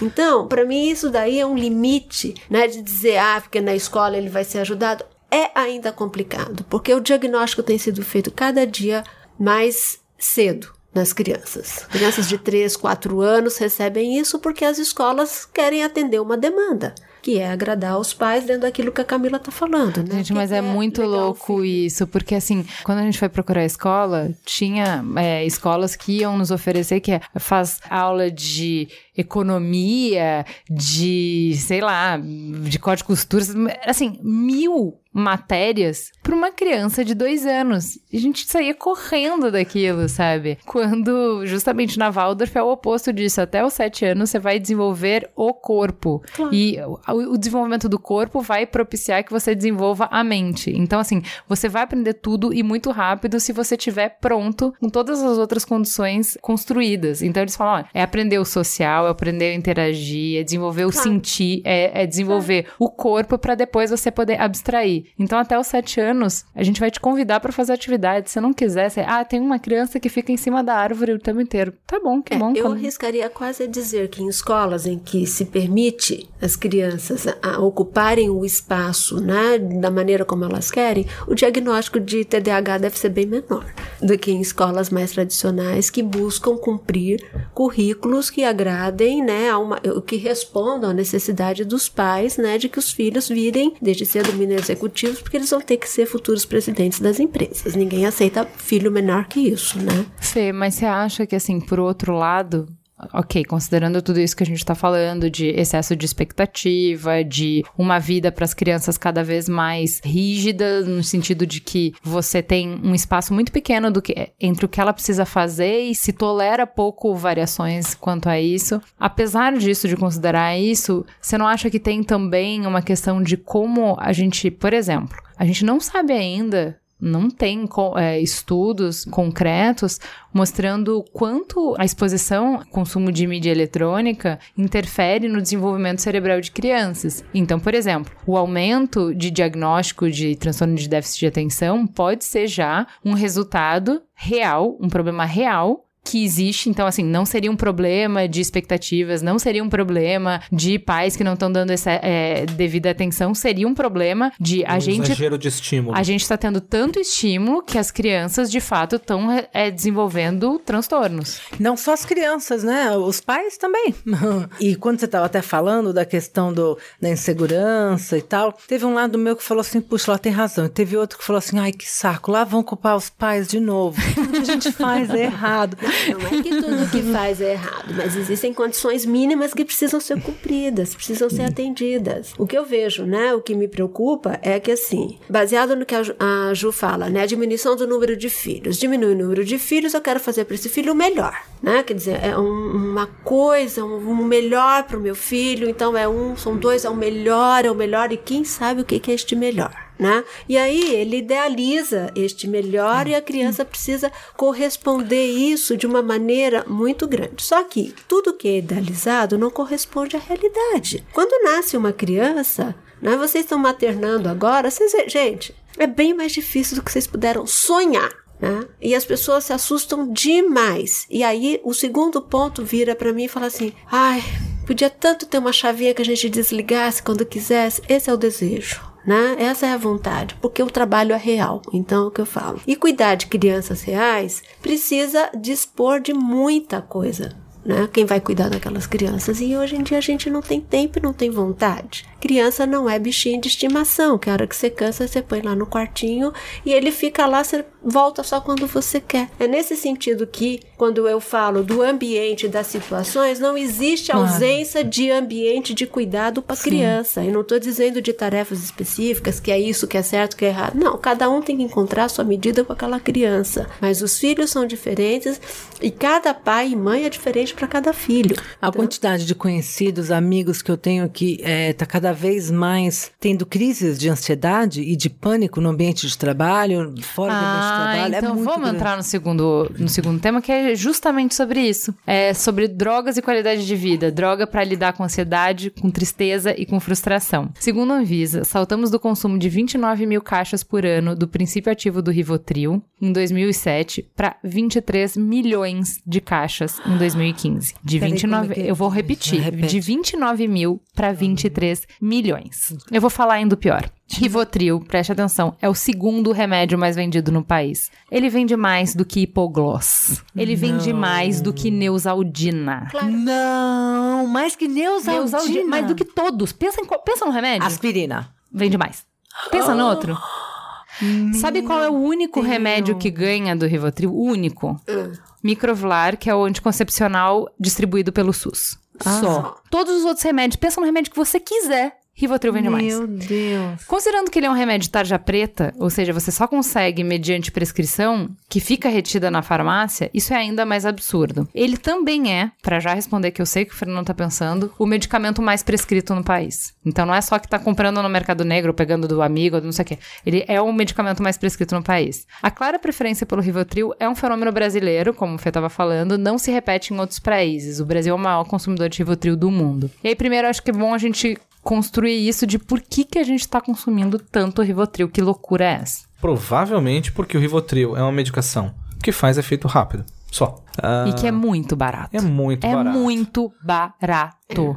Eu não lembro Sim. agora o valor, mas eu acho que tá menos de 15 reais uma caixa, né? Sim. Uma caixa de Rivotril com 30 comprimidos pode custar até 8 reais. Tá. E o frontal, por exemplo, que é um concorrente, custa 29. É. Isso é uma base, vai. O Rivotril, ele basicamente é um calmante, né? Um depressor do sistema nervoso central. Você toma, acalma na hora. Eu costumo dizer que ele não resolve nenhum problema. Ele adia o problema. Você joga o problema pro dia seguinte. E tem tanta gente querendo só jogar pro dia seguinte. E é fato mesmo que muitos médicos prescrevem Rivotril mesmo como uma solução rápida, porque prescreve o paciente meio que para de reclamar daquele assunto. Cara, mas é bizarro, assim, ó. É tipo, o cara é gastro, e aí você tá com uma gastrite nervosa, toma um Rivotril. Isso. Entendeu? E é engraçado que, assim, se você for ver até protocolos bem mais antigos de depressão, antigamente, o tratamento aparecia lá, né? É, protocolo para tratamento de depressão leve, por exemplo. Benzodiazepínico, por exemplo, Rivotril e terapia. E na prática, era só o Rivotril, porque ninguém ia fazer terapia. Então, imagina, eu, eu, eu passei alguns anos da minha carreira de psiquiatra atendendo todos os dias alguém que tomava Rivotril há 10, a 20 anos e que continuava deprimido o tempo todo, só que tava dormindo. Então, claro, é muito problemático isso, mas tem muito médico que também faz parte do sistema. Ele acaba tendo que atender aquela tonelada de pacientes muito rápido. Ah, É uma coisa rápida que ele pode fazer, do tipo prescrever logo o Rivotril. E se o paciente tiver outros problemas, que procure outro médico, que vá depois falar com o psiquiatra, se ele tornar, se tornar dependente, por exemplo. Vocês colocaram duas questões importantes. Uma foi a Ju me coloca, né? Vai no gastro, ele receita medicamento que não tem nada a ver aparentemente, né? Eu vou fui estudar depressão, fazer meu doutorado em depressão exatamente por isso, que eu recebia pacientes no consultório que vinham do ginecologista com antidepressivo, do ortopedista com antidepressivo, com endocrinologista com antidepressivo. Às vezes eles vinham com- de, de todos esses três médicos e tomando antidepressivos diferentes e concomitantemente sem nenhum cuidado, né? Então, aí o Fernando fala a questão. Para o médico, eu acho que é muito difícil ouvir a queixa de um paciente, né, do ponto de vista psicológico. É muito mais fácil medicar, porque parece que fez alguma coisa, mas nem sempre se atendeu aquilo que aquele paciente precisa. Isso é muito sério, né? Mas ele está aparentemente cuidado. Então as O pessoas paciente se sente de fato melhor. se sente melhor porque um- algum medicamento faz efeito, tá? Só que aí fica assim, às vezes tomando medicamentos, medicamentos e a vida não caminha. O que eu falo, grande prejuízo para essas pessoas é que a vida patina e elas vão sempre repetindo as mesmas questões, os mesmos problemas e voltam para trás e tudo. Então o que acontece? Medicar fica fácil por isso. Eu entendo que pa- pacientes que têm questões do ponto de vista psicológicos não são pacientes para qualquer pessoa atender. São pacientes, pessoas difíceis, né? São repetitivas, precisam descrever coisas longuíssimas, né? Precisam de ter ouvintes pacientes mesmo, né? E isso não acontece na clínica cotidiana em geral, porque a demanda é muito grande. Eu acho que o maior problema disso é que a prevalência desses problemas, desses transtornos, ela é muito alta e a gente acaba não tendo psiquiatra para todo mundo mesmo. Não tem. Então. Mas o psiquiatra ainda ouve. É, o maior desafio hoje em termos de saúde pública acaba sendo esse. Tem uma população enorme necessitada, necessitada de ser escutada, de ser ouvida, de ser cuidada, e a gente não tá conseguindo dar o, o- fornecer a ela esses médicos que tenham pelo menos o interesse ou o tempo para escutar elas. Sabe? Então acaba tendo um gargalo aí na, na história. Uma vez eu entrevistei um psiquiatra e ele, ele defendeu que ele acha que o uso do remédio é muito importante por um período. né? Para nunca haver a, a, dependência e tal. E eu falei, e as pessoas param de, de tomar quando você diz, olha, agora você pode parar? Ela falou assim, não, elas não param. Eu falei, por quê? Porque elas dizem que elas não podem falhar e que parar de tomar é estar tá à mercê de uma falha. Então a gente vive num, num, num, mundo onde não é permitido falhas, né? Você precisa ser bem sucedido em tudo, em casa, com a família, com os pais, com os filhos, com os amigos, no trabalho, na escola. E essa também vem da talvez a questão do heroísmo, é insustentável. Você não poder falhar alguém apertando sua garganta, né? Mas, não... Camila, aí você me desculpa, porque a pessoa que vive e acredita nessa tese, ela precisa realmente ser cuidada. Né? Porque qualquer pessoa que tem um mínimo de condição, claro. ela vai saber que não falhar não faz parte da existência humana. Ah, não, não concordo. Eu acho que é inconsciente. Eu, eu, eu tô aqui, me considero uma pessoa, não vou dizer normal, porque depois dessa discussão toda, o termo não tá em alta. Mas sã, não tomo remédio e eu não acho que eu tenho permissão para falhar. Nenhum ambiente que eu vivo, não me dou essa permissão. Não, você não se dá permissão e não esperam que você realmente cometa enganos horríveis. Mas o fato de que eles vão acontecer é fato. É fato. É fato. Então, agora, se você sofrer por antecipação, porque eu não posso falhar, espera um pouco. Então, há uma, um problema que precisa ser visto. Porque eu faço tudo para não falhar e eu sei que todo mundo espera que eu não falhe. Só que uma hora pode acontecer. E aí eu não posso me matar. Você já pensou se todo mundo vai se matar quando errar, quando não, não suicídios aumentaram muito, né? 65% nos últimos 30 anos. E é um tema é, super recorrente. É, então, mas eu acho que assim, tem duas coisas aí que são um pouco diferentes. Primeiro, pelo menos eu vejo um pouco diferente, que é não conseguir lidar com o sofrimento, com a perda, com as frustrações, com situações que são normais da vida, que fazem parte da vida, e uma outra, uma outra ponta, que eu diria polos negativos e positivos, né? É. Então, não saber lidar com o negativo, e um outro que é a expectativa, o que se espera de você e como você não consegue atingir isso. Falando do lado do polo negativo, do sofrimento, da dor, da desesperança, eu achei bem interessante na hora que eu tava procurando a priva... por que, que a gente usa tanto Rivotril no Brasil e tal, eu acho que assim, a questão do preço fala sobre a escolha do medicamento, mas independente da gente é, falar do tipo de medicamento, essa família de medicamento é muito usada aqui. E quando se fala pelo que, eu achei muito interessante uma pesquisa da Organização Mundial de Saúde, chama São Paulo Megacity Mental Health Survey, que encontrou uma prevalência muito maior de transtorno mental em São Paulo do que em outros lugares do mundo. Era uma pesquisa que era feita concomitante em vários lugares do mundo. E aqui a prevalência era muito maior do que no resto dos lugares lugares do mundo. E aí, por que isso? Se a gente está considerando, é a mesma metodologia aplicada no mundo inteiro, é, a, a pesquisa foi feita igual, então por que, que é, é maior? E aí, ele fala bastante sobre a questão de vulnerabilidade de cidades. Então, fala de mulheres que vivem em regiões consideradas de alta privação, homens migrantes que moram nessas regiões. Então, o quanto a cidade nos embrutece e o quanto ela passa por cima da gente. Voltamos à questão do ambiente, do psicossocial. Exato. Não tem como fugir e é engraçado disso, porque às vezes eu acho que o problema extrapola muito a capacidade de tratamento do médico. Tá? Sim, Sim, exato, concordo. exato. E daí ele acaba se utilizando do Rivotril exato. como re redução de danos. Eu lembro uma vez de um caso específico, não era um caso que eu estava atendendo, era uma discussão que eu estava tendo com um colega médico. Ele falava de um paciente que tinha insônia porque toda noite onde ele morava tinha tiroteio. E claro, é. já tinha entrado uh, tiro na casa dele, ele ficava desesperado com aquilo, morrendo de medo de pegar em alguém e tal, e, e ele tinha muita dificuldade de dormir. Ok, para resolver o problema, talvez ele tivesse que se mudar de lá, sabe? Ou, ou Mas é que a vida não é moranguinho, né, gente? E daí o que aconteceu na, na, na situação, o médico acabou prescrevendo o Rivotril como, tipo, ó, é, é mais, é mais saudável que ele tome claro. isso e durma. Sim, a, a condição porque... não vai mudar, eu não vou conseguir tirar ele dali, não existe essa solução naquele momento, né? Sim. né? É, eu achei bem interessante porque tanto a ONU quanto a OMS falam do binômio inclusão e exclusão como uma das coisas que mais afeta a saúde mental. E aí você entende por que que no Brasil é tão complicado. Tem menos a ver com pobreza, porque você vai encontrar outros países em que a pobreza é mais prevalente do que no Brasil e você não tem tantos transtornos mentais. Tem mais a ver com essa dificuldade que a gente tem de viver muito perto um do outro com diferenças tão gritantes. E aí você você explica por que, que a prevalência de doença mental não vai atingir só um determinado segmento da população. Porque assim como esse paciente que você está narrando tinha medo constante porque a situação dele era muito precária, você tem do outro lado um grupo que não está protegido porque se sente com medo mesmo com carro blindado. Então, todo mundo está doente nessa sociedade. Então, e aí do ponto de vista, exatamente, que eu ia juntar esses dois pontos com vocês. A Camila fala o excesso de expectativa e você fala do transtorno. Esses grupos se juntam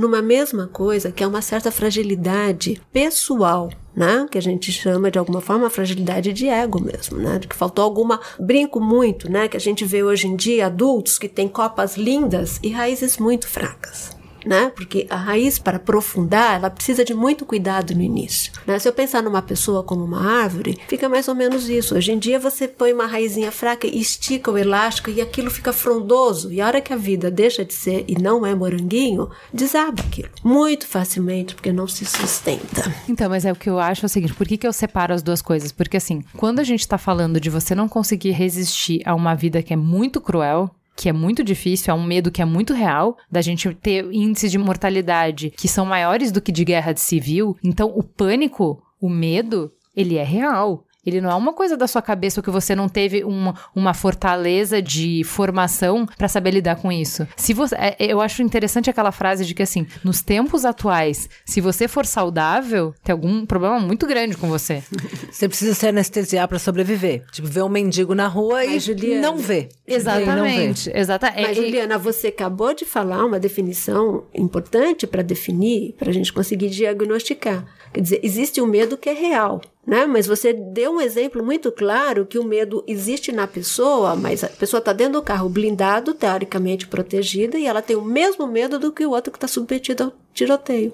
Então, o medo é da pessoa. Né? A situação externa, ela é real, ela influencia nisso e daquilo, só que assim, cada um vai ter que entender as condições que vai ter que encontrar para solucionar, porque o carro blindado não vai nunca protegê-la totalmente e ele às vezes não tem condição de mudar aquele ambiente. Mas se a vida tem que continuar ali, ela pode ser de alguma maneira compreendida porque esse medo é tão atormentador, porque a síndrome de pânico é tão invasiva hoje em dia. É o tempo inteiro. Ela é paralisante. Paralisante. E vem mesmo, porque isso Sabe, se a gente for colocar nas estruturas externas toda a causa, aí é a questão da causa. Isso tudo tem que ver na partir de uma questão de uma origem, de onde é que se surgem né, as dificuldades. E quando eu estava estudando o aumento do suicídio, a frase mais comum entre as pessoas que tinham essa tendência, apresentavam planos de suicídio, é eu não sou o suficiente, eu não basto. É como se nada do que ela fizesse fosse bom o suficiente, ela não bastasse. Então isso tá também nas crianças, nos adultos, em, e, e, é uma doença da, da, da modernidade. da modernidade. Eu acho, né? No passado também tinham outras, tinham as histerias, lembra? O Freud sim, estudava sim. todas as histerias. Gente, o suicídio sempre existiu, todas as doenças sempre existiram, né? Não existe novidade nisso, né? Infelizmente, a gente fala, né? A proporção que a gente ouve hoje é porque também se permite falar mais disso. Não há novidade no meio médico, psicológico desses transtornos. Aí eu queria te perguntar, já que você está falando disso, assim, na tua visão, Camila, qual o impacto da sociedade dessas expectativas que a gente tem, não só expectativa de não falhar, mas também a gente fala bastante, a Eliane Brum tem um texto bom sobre a autorização para ser infeliz. Porque esse negócio do direito, é, é diferente o direito à felicidade e o direito à busca pela felicidade. Porque todo mundo quer poder buscar a felicidade, mas ter que ter felicidade, isso é uma coisa um pouco tirana. Então, assim, à medida que a gente está hoje num Facebook que todo mundo tá feliz, no Instagram que todo mundo tá magro e bonito, numa sociedade superficial e de comparação muito fácil, em que todo mundo parece que tá bem o tempo inteiro e você não pode estar mal e que você não consegue, por exemplo, você vê pessoas que acabaram de perder um ente querido no momento de luto, que se ficar duas semanas chorando, já vai pro médico tomar um remédio porque você tá mal, porque tem alguma coisa errada com você. Em que sentido você acha que esse jeito da gente pensar, esse jeito da gente se relacionar, interfere no consumo exponencial de antidepressivo? Eu acho que essa. Acho que é uma sociedade que até foi um termo que eu comentei uma vez, que é a sociedade dos adictos, no sentido de adição, de não só do vício, que a gente é viciado em tudo aquilo que, que soma, né? Então a gente é viciado em celular, em, em, em beleza, em estética, em internet. A gente faz tudo exaustão, tudo muito. Essas coisas que somam, que são produtivas, que é uma, uma herança capitalista. Até hoje também não encontramos um sistema que substitua o capitalismo. Bom, eu acho que esse ambiente não permite aquilo que subtrai, aquilo que não corrobora com essa nossa imagem de felicidade, que é o vazio. Então, quando o vazio aparece ou a angústia, a gente não sabe lidar com isso, porque a gente não fala sobre isso, é uma coisa que não é encarado. Então, ele toma conta da gente e eu acho que esse pode ser uma consequência negativa. O Butão é um país que agora está é, mudando o produto interno bruto para FIB, para felicidade interna bruta, né? Que é uma é, é interessante. Eles estão levando isso ao máximo, mas tem um, um, lado muito interessante que é, ao invés de ver o produto como algo que seja valorizado, é a felicidade. Mas um lado é, questionável disso também é que reforça um pouco. Se a gente fosse aplicar isso aqui agora, né? É, é bem diferente da nossa sociedade do, do botão. É, acabaria reforçando talvez essa obrigação de, de ser feliz. É, essa coisa de externar a felicidade não basta ser feliz, né? Você é. tem que ser hilariamente feliz, você tem que ser histericamente feliz, você tem que ser espalhafatosamente feliz, né? Da mesma forma, por quê? Porque a tristeza, a queixa incomoda tanto quanto uma criança birrenta, né? Você dá conta um segundo de alguém te falar eu não tô bem e acabou página 2, porque a vida continua. E de novo, né? Você vai vir com essa mesma reclamação, essa reclamação você já falou isso ontem. ontem. De novo, a mesma coisa, é, é, a criança, essa pessoa precisa de cuidado, né? Agora, ninguém tem condição, disposição para dar o cuidado que as pessoas precisam. E a tristeza demanda tempo, tá? Então, é, entra os meus questionamentos tem, tem diagnósticos um pouco... são baseados né, em quanto tempo que o luto se cura. Quem que pode medir isso? É interessante você falar de nunca. tempo, porque a gente também tá numa sociedade muito apressada, né? De as coisas muito rápido, né? E, e, e, de encurtar tudo, porque tem um pouco da lógica capitalista que é a eficiência, né? E estamos aí com o prefeito gestor que é sucesso de todo mundo, justamente por isso. Vamos aplicar essa lógica de produtividade para tudo na vida, que daí tudo fica melhor, entendeu? Então, produtividade é fazer mais em menos tempo. Então, é isso. É sempre correndo, sempre correndo contra o relógio, e aí gera uma impaciência muito grande, né? A gente não tem paciência para as coisas, para os tempos, para as pessoas. Né? A Tati Bernardi fez uma coluna essa semana que falava: não ter tempo é cafona. Você dizer que não ter tempo é muito cafona. Achei engraçadíssima essa coluna. Mas é, é, é, é, chega a ser é um status, né? Você dizer que não tem tempo. Você tem que dizer que você não tem tempo, porque nessa lógica, nessa ótica, o que, o que se espera de você? Que você faça o máximo possível, porque é a lógica da produtividade. Então você tem que estar sem tempo, porque isso isso quer dizer que você ocupou 100% do seu tempo, você é 100% produtivo, né? E aí que espaço que você tem para perder com uma pessoa que tá contando a mesma história de ontem? Eu já ouvi essa história, você tá Sim. repetindo a mesma história. a mesma história. Não é produtivo isso. é um passo para sermos né? robôs, né? A gente vai se afastando cada vez mais do animal e chegando na inteligência artificial. E a gente entra num outro aspecto muito importante que é o que é diferente, né? Porque como o igual facilita a vida, né? Se você está num ambiente de trabalho em que todo mundo funciona do mesmo modo, aquele que destoa da mesma forma que a criança né? na escola, sim, vai receber um diagnóstico muito ruim. Vai ser rotulado. Vai ser, ser um diagnóstico clínico, mas vai ser rotulado. É o chato, é o complicado, é o, é o atrasado, o que quer aparecer. é o que quer aparecer. É isso. Aí, já emenda com a pergunta que eu ia te fazer, que é qual é a preocupação sobre eficácia de se buscar apenas respostas químicas para sofrimentos psíquicos? Então é isso. Ah, então ele não tá funcional. Ele não tá conseguindo levantar para trabalhar, ele tá muito, ele não tem motivação para fazer as coisas, então a gente já conseguiu resolver o problema dele, a gente dá uma pílula como o Fê falou e já resolveu o problema dele. Bom, o Fernando explicou muito bem o que, é que acontece aquilo, né, de alguma forma, é igual se faz um curativo. Tô com super machucado e põe um band-aid. Aí eu ponho um band-aid. Aquilo ali sustenta X tempo. Né? Depois o band-aid estraga e o machucado aparece. Né? A mesma coisa que eu digo, o remédio às vezes faz efeito suficiente até o longo prazo. Parece uma ferida que ficou curada, assim, mas mal cicatrizada. Qualquer novo estímulo externo, aquela ferida abre e vai se aprofundando. Então, não dá para adiar né, uma forma de cuidado um pouco, ah, eventualmente, né, na boa parte das vezes, especialmente em alguns casos psíquicos, né, de um cuidado mais amplo. O que eu achei bem legal procurando assim, ah, bom, se a gente tá tomando muito Rivotril, primeira pergunta é qual o problema?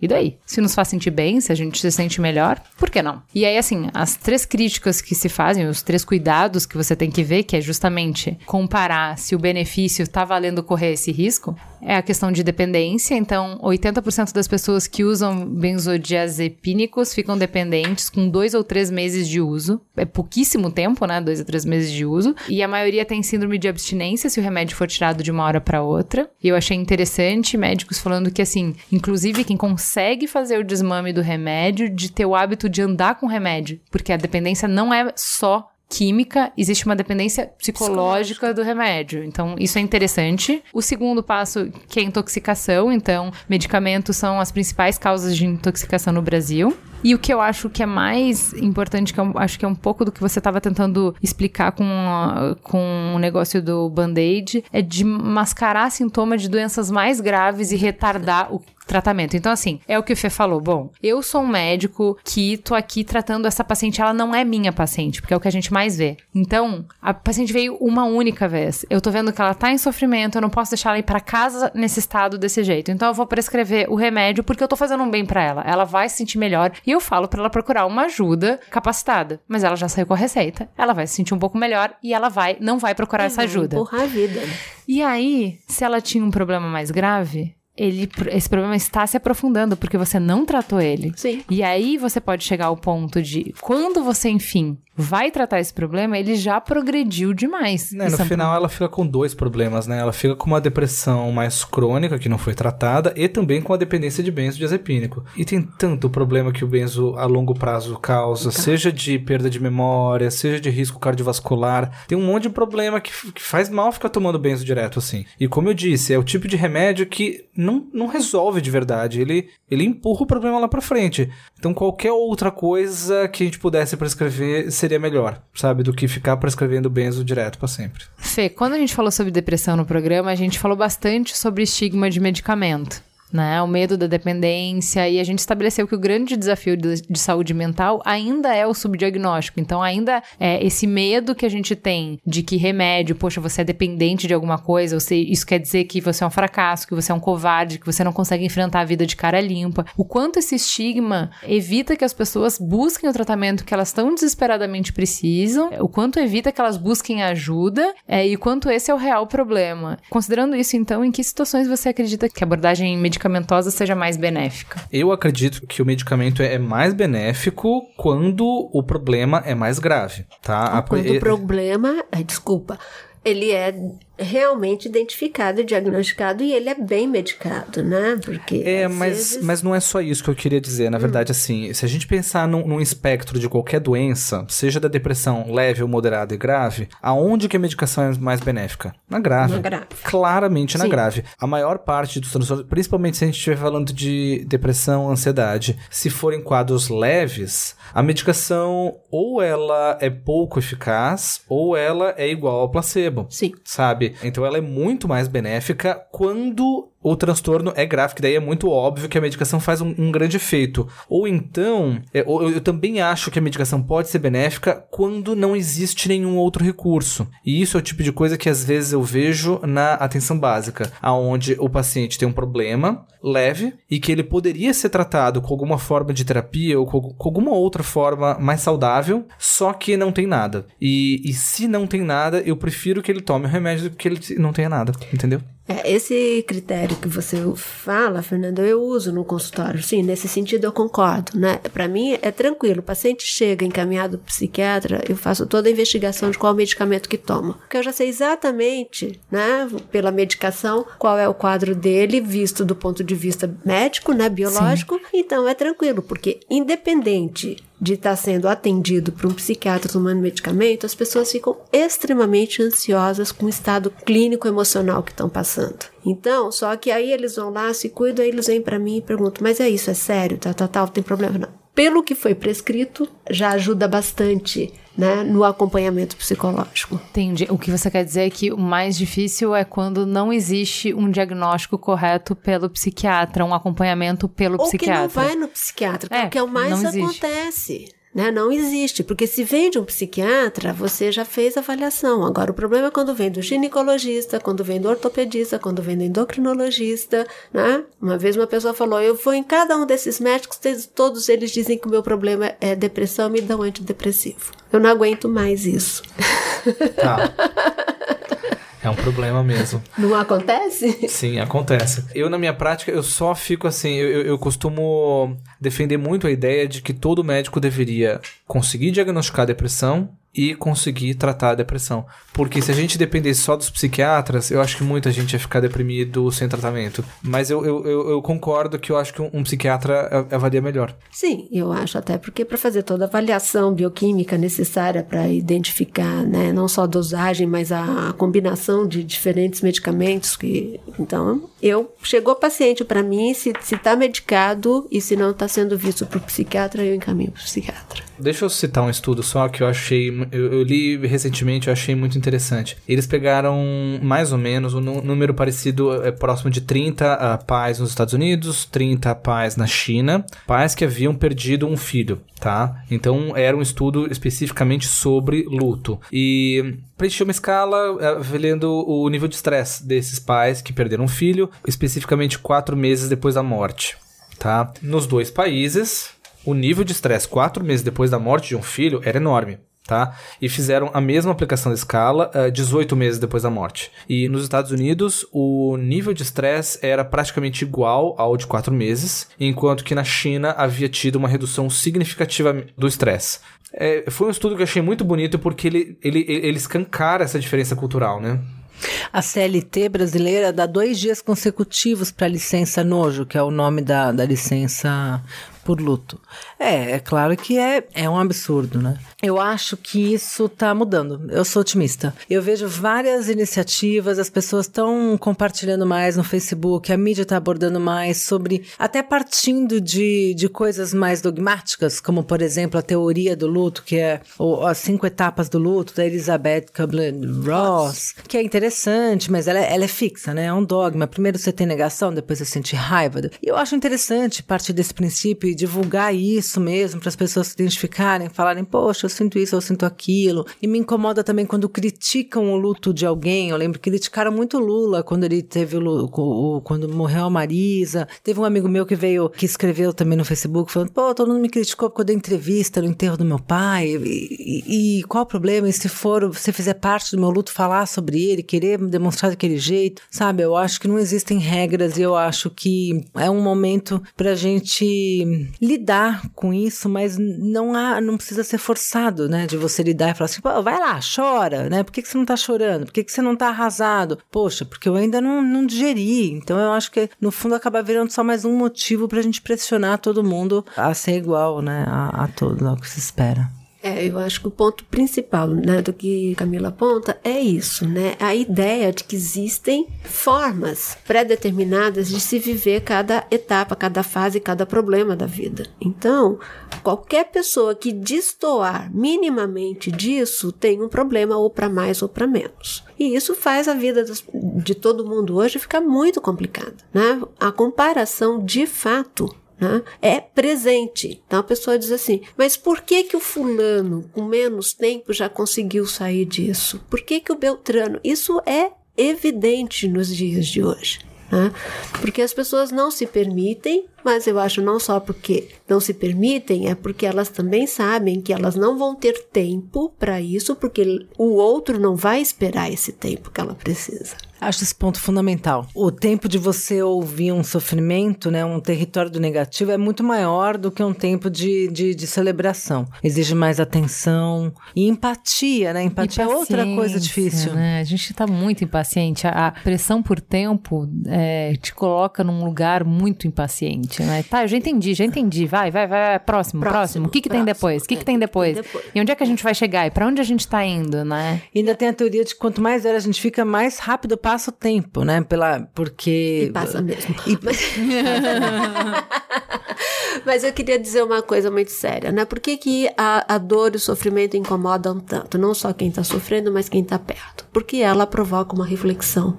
né? A dor, essa tristeza é diferente do entretenimento. Porque ela te tira das situações, te tira de você mesmo. E a- quando você está triste ou alguém triste se aproxima de você, você não tem como não ter que parar e aquilo tem uma tendência a aprofundamento. E quando a gente aprofunda, a gente se conhece mais. E isso não é simples.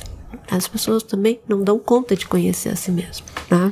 Então, a- o nosso ditado aqui, né? Sacuda a poeira, dou a volta por cima, tristeza não pega em mim, né? Tem esse monte de ditados que mostram que é ruim, porque a hora que eu me entristeço, eu tenho que parar para me entender. Mal ao gouro, mal ao gouro é uma coisa cultural chata pra caramba. é, por exemplo, tem- é, as pessoas não falam sobre morte ou não, não falam sobre tristeza, essas coisas, porque Isso. acham que é mal ao gouro, que Ah, você tá. tá. com alguém que tá, Mas que tá isso- triste, alguma coisa ruim vai te acontecer, É, sabe? Isso, isso não faz sentido. Essa né? Superstição. É superstição, só que não Engraçado. isso. É, outro dia eu tava comentando com a Ju, tem gente que faz seguro de morte e seguro de vida, né, no caso, e não avisa a família. É. Porque, meu, se eu falar assim, nossa, tem o seguro de eu tô, tô chamando a morte, sabe? Não pode nem tocar no assunto. É muito louco O isso. testamento. Isso é uma negação da vida, né? Se a gente considera que a morte tá, tá ali presente como um fato, né? Então, a dificuldade de lidar com mais uma da manifestação da vida, que é a morte. É, Fê, eu queria que você, hum, pra gente caminhar para encerrar, falasse um pouquinho sobre as drogas nesse outro aspecto mais positivos que elas são usadas para melhorar o nosso desempenho. Então não são drogas diferentes do que a gente estava falando até agora, né? A gente vai falar de doping cognitivo, que é o uso de substância, embora o Fê não goste desse termo, uso de substância para turbinar a concentração e a capacidade de aprendizado. A gente não tem números exatos, mas algumas pesquisas mostram que o remédio mais consumido por estudantes sem receita médica, como você falou no início do programa, é a Ritalina, com o objetivo de alterar estado de atenção e concentração, melhorando performance em provas como vestibular ou concurso. Mas não são só jovens que são seduzidos pelo convite de performance em pílulas. Executivos do Vale do Silício de Wall Street aderem em massa aos nootrópicos. Eu nunca tinha ouvido essa. Nem eu. Potencializadores cognitivos que supostamente são capazes de ajudar a melhorar o desempenho mental, melhorar a memória, a capacidade de aprendizado e a concentração sem produzir efeitos colaterais negativos. O exemplo mais usado lá nos Estados Unidos é o Adderall, que é semelhante à Ritalina, mas não é vendido no Brasil. E aí você pensa o seguinte, se a gente tem uma sociedade e um mercado, como a Camila estava falando, cada vez mais competitivos, se você dissemina uma substância que tem o poder de potencializar o cérebro, você acaba criando uma nova norma, um novo parâmetro de normalidade e você exclui quem não tem acesso à droga, né? Que é o que a gente conversa de doping para por isso usar esse Sim. nome. É, eu, eu- quando eu falei que eu não gostava do nome doping, é porque eu acho que quando a gente fala de doping mental, a gente tá usando uma palavra que é. Tem conotação negativa. né? A gente tá falando uma coisa que é proibida, né? E, e tem vários termos bons, assim. É, um, um termo que eu gosto chama neuroenhancement, que tem, seria mais ou menos o aprimoramento neuronal. Ah, tem um outro termo que eu acho muito engraçado que chama neurologia cosmética. Sim. sim. Porque quando a gente pensa em cosmético, a gente já está pensando em melhorar uma coisa que não tá doente. Sim, né? perfeito. Por isso que eu acho que são duas coisas diferentes. No segundo bloco, a gente estava falando de uma questão de um problema, de uma doença, e a outra seria Isso. ótimo, neurologia Que é o que os cosmética. transhumanistas fazem. Isso, desejam. exato. Transhumanistas não, não sei disso. Um movimento que acha que o, o, o ser humano pode usar a tecnologia para se aprimorar. Então, eles defendem a interação entre cérebro e máquina, a partir do momento que a gente vai ter um cérebro metade orgânico e metade artificial. E um corpo inteiro artificial, porque eles acham que o nosso corpinho aqui é inútil, basicamente. Sim. No caso das medicações em si, já faz algum tempo que o pessoal estuda isso, né? Teve esse cara que inventou o termo nootrópico, e isso deve ter sido lá pelos anos 60, acho que faz um tempão. Mas que basicamente são remédios que estimulam qualquer potência uh, cognitiva. Então tem remédios que melhoram a atenção ou melhoram a memória. Entre os mais famosos que estão aí, tá? A própria Ritalina, que nem você falou. Já é tem... tipo assim, desculpa, o colágeno preventivo? Na verdade, não. É, no caso, o colágeno, ele é, preveniria o envelhecimento. É, previne ou facilita a renovação celular, essas coisas? Eu não tenho certeza se alguma dessas medicações que eu tô falando aí de, de smart drugs, né, de uhum. drogas de inteligência, uhum. eu não sei se alguma delas preveniria o é, prejuízo cognitivo normal que uma pessoa tem tá? O que eu sei é que, em alguns casos, ela melhora, sim, a compreensão, o raciocínio lógico, a memória, tá? Melhora. É um efeito melhor, por exemplo, do que tomar um café para dar uma acordada? Uma... Sim, assim. é acima do café. Uhum. Não é aquela, não, não vai transformar a pessoa num Einstein, num uhum. Stephen Hawking, não vai. Mas é uma melhora que é significativa, ela é constante, ela, ela é real. Só não é, uh, não muda quem a pessoa é, não, não vai ser uma coisa revolucionária, tá? Mas essa melhora, ela existe em vários medicamentos agora, uh, seja esses eh, estimulantes, seja tem algum, algumas, eu já vi algum estudo de remédios para Alzheimer sendo usado em idosos que não têm Alzheimer e que isso também melhora a memória deles, tá? Uma memória que seria um prejuízo talvez no, normal de, da idade. Então, é, uhum. é, é, eu acho que começa a ser interessante na hora que a gente pensa que, assim, eu acho que a primeira impressão que a gente tem dessas drogas da inteligência, o, o primeiro receio é mais ou menos aquilo que você falou, né, Ju? Que seria uma, uma coerção indireta. Se tem gente tomando e se dando bem por causa disso, meu, vai pressionar todo mundo. Imagina. Todo mundo vai ter que tomar o que a gente falou no programa de doping. É, isso seria, seria a coerção indireta das outras pessoas. Que isso talvez fosse injusto, né? Mas uma coisa é quando você fala isso no mundo do esporte, no doping tá? Que você pressiona todos os atletas menores, iniciantes, a usar os mesmos recursos para conseguir o mesmo objetivo. E quem tiver mais dinheiro vai ter o melhor desempenho, meio que vai virar uma Fórmula 1. Ok, calma. Quando a gente fala de dinheiro agora, a gente tá falando de outra questão. Mas quando a gente fala só da coerção, se eu tô pensando no ponto de vista de conhecimento, talvez não fosse tão ruim se as outras pessoas também estudassem mais e buscassem mais conhecimento. Em teoria, se todo mundo tiver mais conhecimento, vai ser melhor para o mundo mundo inteiro, não vai? É, mas essa coisa toda baseada na droga, para mim é um pouco complicado. E essa coisa de formalização e formatar de novo, eu volto, né? Nisso não tem como. É a história que eu observo hoje na, com a questão da nutrição. Né? E o padrão de corpo tá? Se eu, se eu, se eu, levar a conversa para o padrão do corpo, né, saudável hoje em dia, e o que que é bom, a gente vê pessoas quase doentes vivendo, né, assim, levando marmita, não podem conviver com as pessoas porque só tem que comer aquela comida e tudo, né? Então fica tudo assim. De novo, a gente volta a usar coisas externas para de alguma forma aplacar, com certeza, do meu ponto de vista, questões pessoais, internas, emocionais. Sim, mas é, eu acho interessante isso, é porque você, Ariadne, você é uma defensora total da saúde. Sim. E quando a gente fala dessas coisas, a gente tá falando de performance, a gente não tá nem falando de saúde mais. Eu imagino que até quando uma pessoa busca esses padrões de beleza exagerados, ou mesmo quando uma pessoa busca, sei lá, ser, ser muito bom num esporte, não necessariamente essa pessoa tá buscando saúde, ela tá, tá, buscando não, ela, resultado. ela, é, não, ela tá disposta a sacrificar a saúde desde que ela alcance o resultado que ela em quer. Em nome de resultado. Claramente. Uh, no caso disso que eu tô falando de drogas da inteligência, ok, algumas dessas drogas têm problemas, efeitos colaterais. Aliás, a maior parte das vezes a gente não sabe qual que vai ser o efeito do uso longo crônico prazo. a longo prazo. A gente não tem estudo disso ainda. A gente só sabe que algumas a curto prazo são seguras. Isso a gente sabe, né? E algumas a curto prazo têm benefício. A gente não sabe o que vai acontecer lá para frente, né?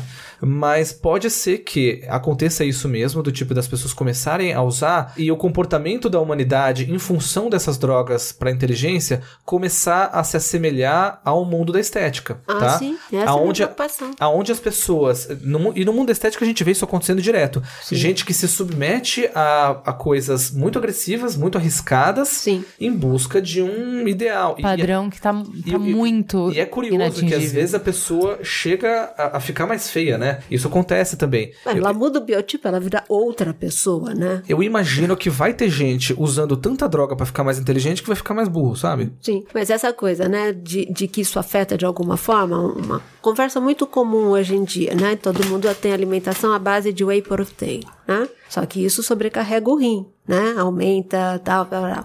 Então, toma whey protein e faz exame de sangue. Gente, Pera um pouquinho. isso não é padrão de normalidade, né? Isso não é padrão de vida saudável. Não, isso não, definitivamente não é saúde. A pessoa está não buscando é saúde, resultado. Ela está buscando performance. Então, essa conversa aqui, né, de que a gente precisa realçar que aquilo que você faz motivado para alcançar performance, isso já é uma distorção de alguma coisa. Não tem como. É, mas é complicado, né? Porque assim, o jogo hoje é esse. O jogo é E mais ninguém- rápido, mais forte, é, E por que, que ninguém pode mais. mudar o jogo? E ser, correr Com os animais era assim também, né? Sim, porque a diferença de ser mais rápido é a diferença de sobreviver. A, a diferença de ser mais forte é a diferença de sobreviver. E pra gente, o jogo, por isso que eu acho natural que o jogo tenha virado pra questão de smart drugs, que assim, hoje, se você é mais forte ou mais fraco, interfere pouco. Se você é mais rápido ou mais devagar, a menos que você seja um atleta, interfere pouco. Mas ser mais inteligente ou ter uma capacidade de armazenamento, de, de lembrar das coisas melhor, isso te dá um diferencial para sobreviver. Então, assim, por isso que essa discussão de smart drugs é muito tida em dois ambientes que são extremamente competitivos. No ambiente de vestibular e de concurso, que você tá falando assim, gente, se a gente tá assumindo que pode doping, se boa parte das pessoas estão fazendo doping, você tá colocando um novo patamar. Porque a questão é escolher. A questão não é todo mundo que atingir esse nível entrou. É, eu vou escolher entre você e você. E se um tá usando e o outro não tá usando, e a gente admite que faz diferença usar, temos um problema na hora da seleção, Sim, entendeu? porque você tá falando que vai ter uma competição talvez desigual, alguma coisa Exato. assim. É, na verdade, eu acho que assim, a humanidade há muito tempo que busca ficar mais inteligente, com recursos como, por exemplo, de tecnologia, que nem a.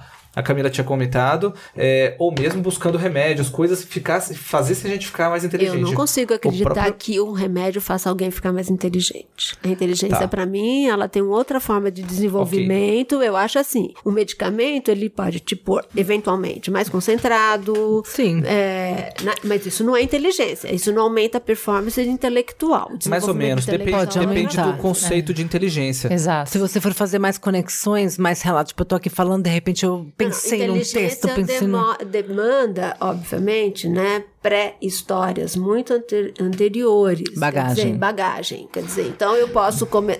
Entendeu? Então, é, para mim é assim: não é qualquer pessoa que pode realmente se beneficiar de. Não, mas, um mas a gente não tá falando de termos. A gente não tá falando de termos absolutos. A gente tá falando de termos relativos. Então, eu vou ser a melhor versão de mim mesmo com esse remédio. Então, eu vou fazer conexões mais rápidas, eu vou absorver mais informação, eu vou conseguir me concentrar melhor. Então, assim, eu não vou virar um Einstein, é o que o Fê falou, mas Não. eu vou, eu vou ter um, um- uma melhora do, do que é o meu estado. E aí é justo que eu esteja concorrendo com uma pessoa que não tá tendo esse empurrãozinho? Mas, ó, é, assim, eu, eu- só comentando que a Ariadne tinha falado. Alguns aspectos da inteligência, alguns, algumas coisas específicas, a medicação é capaz de melhorar. Se não é capaz de melhorar muito significativamente agora, provavelmente em algum momento vai melhorar mais. É, eu acho que é A questão gente de. vai se desenvolver pra a isso. gente vai se desenvolver mais e vai ter medicações mais seguras para isso. Em, em algum momento, isso vai ser mais evidente. E a partir do momento onde a gente tiver uma medicação que seja eficaz e segura, isso vai sim passar a ser um novo padrão.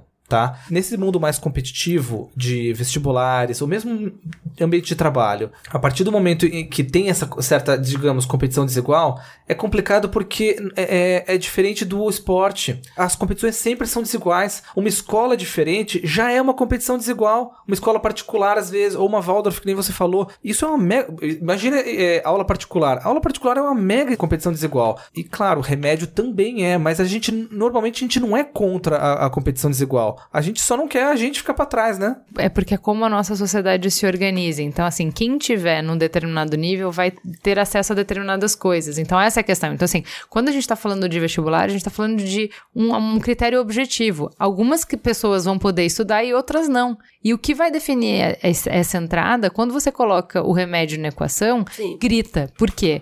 Porque, infelizmente, É mais fácil discutir sobre o remédio que tá dando diferença de condição do que discutir sobre O sistema alimentação, alimentação. sistema educacional. Sim. Condição habitacional. Então, por exemplo, o cara tá vindo de um bairro de 300 horas pra ele chegar pra estudar. Qual é a condição que ele tem? Você tá ali do lado do cursinho. O cara tá levando 3 horas pra chegar no cursinho. É a mesma condição? Claro que não é. A gente tem um programa inteiro falando sobre desigualdade, mas é mais fácil discutir o remédio do que a desigualdade. Muito mais fácil. E muito mais fácil de resolver, entre aspas, tá? Com um remédio do que resolvendo a causa Gente, base mas da vai sociedade. resolver. Então, esse é o ponto, né? Vai resolver medicar todo mundo? Não é essa. Então, é- não é- o ponto fica, para mim, fica dif- difícil entender isso, né? Porque nunca vai existir possibilidade de igualdade. Não. Não existe. Esse Não, é- mas, é- mas a questão que o Fê tá falando é o seguinte: se você encontrar uma droga que seja no longo prazo sustentável, ou seja, não te cause prejuízo à saúde e que não te cause dependência, ou até tipo assim, você causa uma dependência porque você não quer ficar sem ela, mas que te faça melhorar a tua performance, você, a gente vai usar e esse vai ser o novo normal. E tudo bem, porque da mesma maneira como a gente usou uma série de drogas para outras coisas, então sei lá, nossa expectativa de vida era 20 anos. Mas aí a gente descobriu penicilina. E aí é uma droga e, e mudou a nossa capacidade biológica. Então a questão é: o limite biológico ser ultrapassado não precisa ser tabu. Isso não é problema. Sim. Ah, mas eu não sou o mesmo sem a droga. Tudo bem, a gente não é o mesmo sem todas as drogas que a gente já desenvolveu até hoje. Problema zero quanto a isso, entendeu?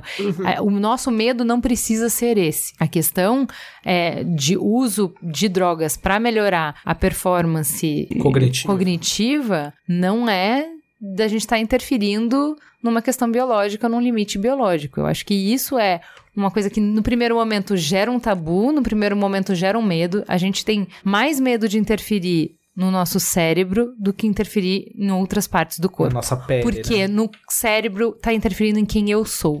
Então, se eu usar um remédio pra melhorar, a- por exemplo, meu cabelo. Eu uso, eu não quero ter o cabelo do jeito que eu tenho. Eu uso um shampoo que vai melhorar o meu cabelo. Ele vai ser muito melhor do que ele poderia ser naturalmente. Sem química, o meu cabelo é muito pior do que ele é com química. Mas eu não estou disposta a ter a mesma relação com o meu cérebro. Ah, não, meu cérebro com química ele fica muito melhor. Eu penso mais rápido, eu eh, consigo reter mais informação. Se for seguro, a gente nem pergunta isso pro shampoo, tá? Mas É. se for seguro, qual o problema? E mesmo quando a gente tá falando de segurança ou não, desculpa, talvez eu esteja entendendo muito isso. Quando a gente pensa na segurança da medicação ou não, tá? Tem aquela coisa, eh, relação risco-benefício, né? Eu não sei o risco que ele causa, tem algum benefício. Ah, é parecido com a discussão sobre drogas.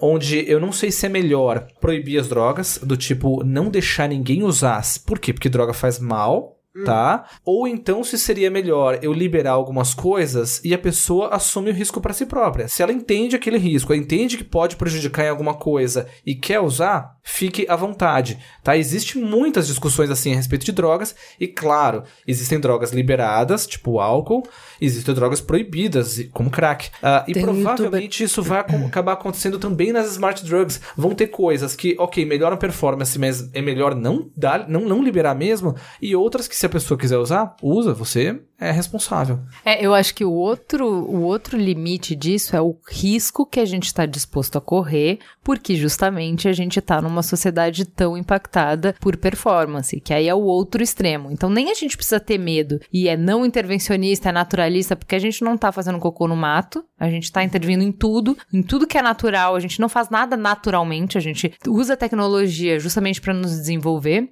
Mas pelo outro lado, eu tava lendo para essa pauta de uma droga que é usada por conta do medo de gestor de falar em público, justamente porque hoje todo mundo tá com a câmera na mão, se você falar qualquer bobagem, você vai ser exposto e tal. Eles estão tomando um remédio que é indicado para cardiopata, o atenolol, porque a fórmula relaxa. Então ele, ele fica muito tenso para falar em público, então ele toma um atenolol para relaxar. Aí eu acho que a gente tem um problema. A gente tá pintando extremos aí pra gente se encontrar no meio termo. Aí eu acho que é uma questão do que a Ariadne tava falando de vamos ser críticos sobre qual é a nossa base, a nossa raiz psicológica para lidar com as imposições absurdas da vida. Absurdas, Porque eu é acho que as exigências da vida, elas estão absurdas. Mas aí é como a gente vai lidar com isso. Da mesma mesma maneira que você não negou que a condição social no Brasil da violência, por exemplo, ela é insustentável. Mas diante disso, temos que sobreviver. E quais são as suas estratégias para sobreviver no meio desse caos? Então, sim, seria o ideal que a gente lute ao mesmo tempo para mudar essas condições. Então, vamos questionar a sociedade do jeito que ela tá, vamos questionar a cultura do jeito que ela tá, mas enquanto isso, eu não posso deixar para ser saudável e viver bem só quando as coisas estiverem ok. Então, nesse meio tempo, a gente tem que ter estratégias de sobrevivência que não dependam de tomar um atenolol para falar em público, na minha opinião. Ó, na minha opinião, eu não, eu não vejo problema uma pessoa tomar um atenolol. Até porque, assim, o que normalmente acontece com quem tem essa timidez ou essa, sei lá, eu vou. não- acho que não chega a ser uma fobia social, mas digamos é, esse receio de falar em público. A pessoa fica ansiosa. O coração dela acelera e ela fica mais ansiosa com isso. E, e isso vira um, ciclo vicioso, isso uma bola de neve, vai aumentando. O que o atenolol faz é diminuir a frequência cardíaca tá? E se isso em algum momento é capaz de diminuir a ansiedade dela a ponto de colocar ela para conseguir falar em público, falar o que ela queria falar, e se isso desmistifica aquele ato de falar em público, ótimo, deu certo. A gente talvez nem precise usar isso para sempre, use isso em uma ou outra vez e pronto, a gente resolve o problema. A questão do falar em público, né? Uma coisa é falar em público bem, outra coisa é fazer uma performance em, em público, em geral, né? E por que que eu não posso chegar nervosa em público e me acalmando gradativamente e alcançar aquilo que é o meu máximo, né? O ponto é sempre assim, que precisa se chegar num padrão que alguém determinou que é o melhor. E é até onde a gente vai com isso. Existe um jeito que é sempre o melhor e que alguém está determinando. E a pessoa nunca pode respeitar o jeito dela. Tipo, por exemplo, olha, eu aceito tudo, mas não gosto de falar em público. É, se você não tá falando de uma fobia, é, é, sim, sim, é, faz né? todo sentido. Isso não é uma, um distúrbio, né? Entendeu? É eu não outra estou falando de distúrbio, mas eu estou dizendo assim, que a gente Concordo. depois a gente faz uma crítica à sociedade, só que a gente aceita as, as imposições. Mas é que assim, o que a gente tá falando é, eu tô falando de gestores, por exemplo. Não tá aceito mais. O jogo não permite isso. Se você é gestor, você tem que saber falar em público, você tem que saber falar em público bem. Porque você, que você não vá falar numa televisão, você vai falar pra sua equipe. E pra sua equipe você tá se expondo. Então, assim, ou você vai escolher que você nunca vai ass- assumir um cargo de gestor, ou você vai ter que enfrentar o seu medo. E aí eu concordo com você. A gente tem diferentes pessoas com diferentes fortalezas. As pessoas não vão todo mundo saber falar em público, com fluência e tal. Mas hoje a gente não permite isso. O sistema do jeito que tá posto não permite isso. Mas tem outras técnicas. Você pode tomar suco de maracujá comigo, funciona super bem. Mindfulness tá na moda, tem outras técnicas. Sim. É. Eu acho que tem várias então, aí a técnicas não gente volta pro farmacológicas para ponto, isso. por Várias. volta do ponto, né, de eu entender e me, e me entender comigo mesmo de alguma forma, para saber como é que eu vou chegar à condição de realizar aquilo que eu preciso realizar. É, que assim, é, pra mim, volta a questão de quando a gente tá numa sociedade de desempenho, pressionada pelo tempo, é mindfulness, maracujina, nananá. Eu quero uma solução garantida. Eu quero performance. Então eu vou pro Fê, como que é? O coração acelera e isso dispara um gatilho da mente que vai disparar o gatilho do coração e que eu vou entrar nesse circuito. Como é que eu co- corto esse circuito? Essa pílula. Vá lá. É, entendeu? aí- Resolvi. É, mas- em, um, em uma pílula eu resolvi meu problema, Resolveu, entendeu? Só que o ponto, veja, é sempre a comparação de alguma forma, né? Eu preciso ser como fulano, preciso conseguir o que fulano. Então, eu tô sempre questionando de alguma maneira, né, essa imposição e aceitação do padrão. Porque a pessoa que aceita e vive só via o padrão que o outro coloca, ela vai ser infeliz sempre. Sempre. Não vai ter pílula suficiente criada no mundo para aquela pessoa ficar bem. Esse é o ponto. É, e eu acho importante colocar assim, não é necessariamente o padrão de uma pessoa, né? É que a gente tem o, a gente cada vez mais tem o padrão ouro. Pra tudo tem padrão ouro. É o padrão ouro da mãe, padrão ouro do profissional, padrão ouro da esposa, padrão ouro da podcaster. pa- O padrão ouro, ele existe pra qualquer coisa. Então, qual é o padrão ouro de cesta de Páscoa? Qual é o padrão... Você não chegou no padrão ouro, então temos um problema. Eu defendo o padrão possível para cada um. Pra cada um. Eu acho que Pra mais cada um. importante do que isso é para cada um. Para que vai ser um. diferente pra cada que pessoa. vai ser diferente, que cada um se entenda com Eu as não próprias gosto tanto dessa definição padrão possível. Ela, ela me. Ou o jeito possível. Ela me aciona competição. Porque na hora que você falou padrão possível, eu falo assim: ah, não, o meu possível é o, é o céu. Sabe? Ela, ela, ela me, ela me aciona. Ai, geração Y. Ai, geração Y. Mas Não, é, é, errado, mas talvez o vocabulário não, não, não esteja extraindo o melhor melhor. Quer dizer, né? Isso é possível. Porque pode o problema é um... assim, o que está em questão aqui é sempre a comparação,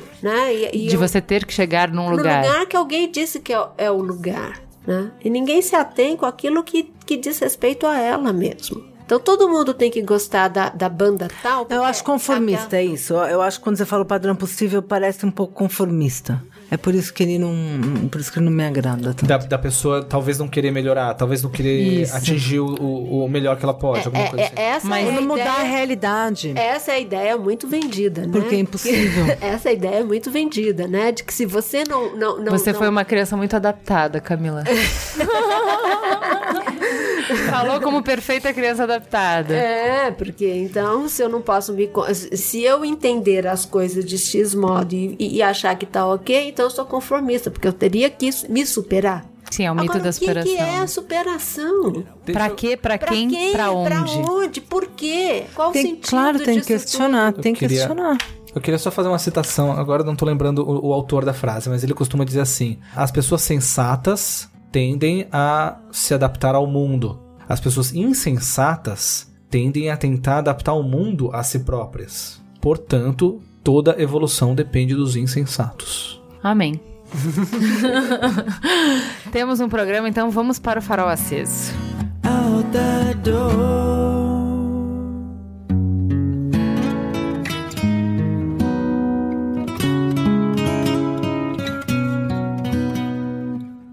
Vamos para o farol aceso. Camila, o que, que você indica? Eu indico um livro do Yuval Noah Harari. O primeiro livro dessa série chama Uma Breve História da Humanidade, Sapiens. Procurem Sapiens, está na prateleira principal de todas as livrarias porque é um arraso. Ele tem uma linguagem jornalística que é uma delícia. Você lê, é um livro grande, mas você lê rápido e sai com muito conteúdo, com muita bagagem. O segundo dele que ele lançou agora é o Homo Deus, que é maravilhoso também, mas eu indico começar pelo Sapiens. Fê, o que, que você indica? Bom, as minhas indicações têm a ver com o Mamilos passado, aonde o pessoal falou de amor e eu achei o programa maravilhoso. e eu achei muito legal quando o Oga comentou, recitou aquele poema e falou dele olhando pra Maíra, achei muito bonitinho. Eu vou recitar dois poemas que eu lembrei quando eu vi ele recitando, tá? É, os dois do- são do Pablo Neruda. Um mais curtinho, outro mais longo, nenhum dos dois tem título, tá? O primeiro é assim: Quero apenas cinco coisas. Primeiro é o amor sem fim. A segunda é ver o outono. A terceira é o grave inverno. Em quarto lugar, o verão. A quinta coisa são teus olhos. Não quero dormir sem teus olhos. Não quero ser sem que me olhes. Abro mão da primavera para que continues me olhando. Tá na casa dele, tem esse, esse poema na entrada. Eu acho lindo, É lindo. Excelente. E um outro poema que eu acho que é o mais dos mais bonitos que eu conheço dele também do Neruda, tá? Saberás que não te amo e que te amo, posto que de dois modos é a vida. A palavra é uma asa do silêncio. O fogo tem uma metade de frio. Eu te amo para começar a amar-te e para recomeçar o infinito e para não deixar de amar-te nunca. Por isso não te amo ainda. Te amo e não te amo, como se tivesse em minhas mãos as chaves da fortuna e um incerto destino desafortunado. Meu amor tem duas vidas para amar-te. Por isso te amo quando não te amo. E por isso te amo quando te amo. A palavra é a asa do silêncio, foi isso mesmo que eu ouvi? Ele falou: a palavra é uma asa do Ai, silêncio. que lindo. Cara, é tão profundo isso. Eu vou, eu vou colocar na pauta aqui essas duas. Ariadne. Bom, eu vou indicar um livro que fala um pouco, que resume bem, eu acho, toda essa discussão que a gente teve, né? E que questiona um pouco essa necessidade de uniformização da, dos nossos tempos. Chama A Sociedade do Espetáculo do Vargas Llosa. É um livro fácil, pequeno, mas assim. Profundo. profundo. Bem Ele escreve lindamente. Acho que ele é uma das pessoas que eu mais gosto do jeito que ele escreve. No programa passado eu indiquei é Travessuras de uma Menina Má, que é dele também que eu amo. Eu, o jeito que ele escreve, eu não sei como que ele escreve, que eu adoro. Eu vou indicar um conto super curtinho que tem a ver com a pauta, que é O Alienista do Machado de Assis. Quando eu falei qual ia ser a pauta e pedi links, um dos ouvintes me indicou esse conto e eu li faz tempo e já reli. Vou colocar um link para vocês lerem. Ele fala justamente sobre esse questionamento do que é normalidade, como é que a gente define o que é normalidade e o quanto isso nos amarra e o quanto isso nos, Nos afasta. também. nos afasta e nos conforma. Né? É uma arma de conformidade, né? É uma arma para nos manter na linha. Então vale muito a pena. Temos um programa? Temos o programa. Temos um Isso programa! aí, namasteta pra todo mundo. Então, até semana que vem.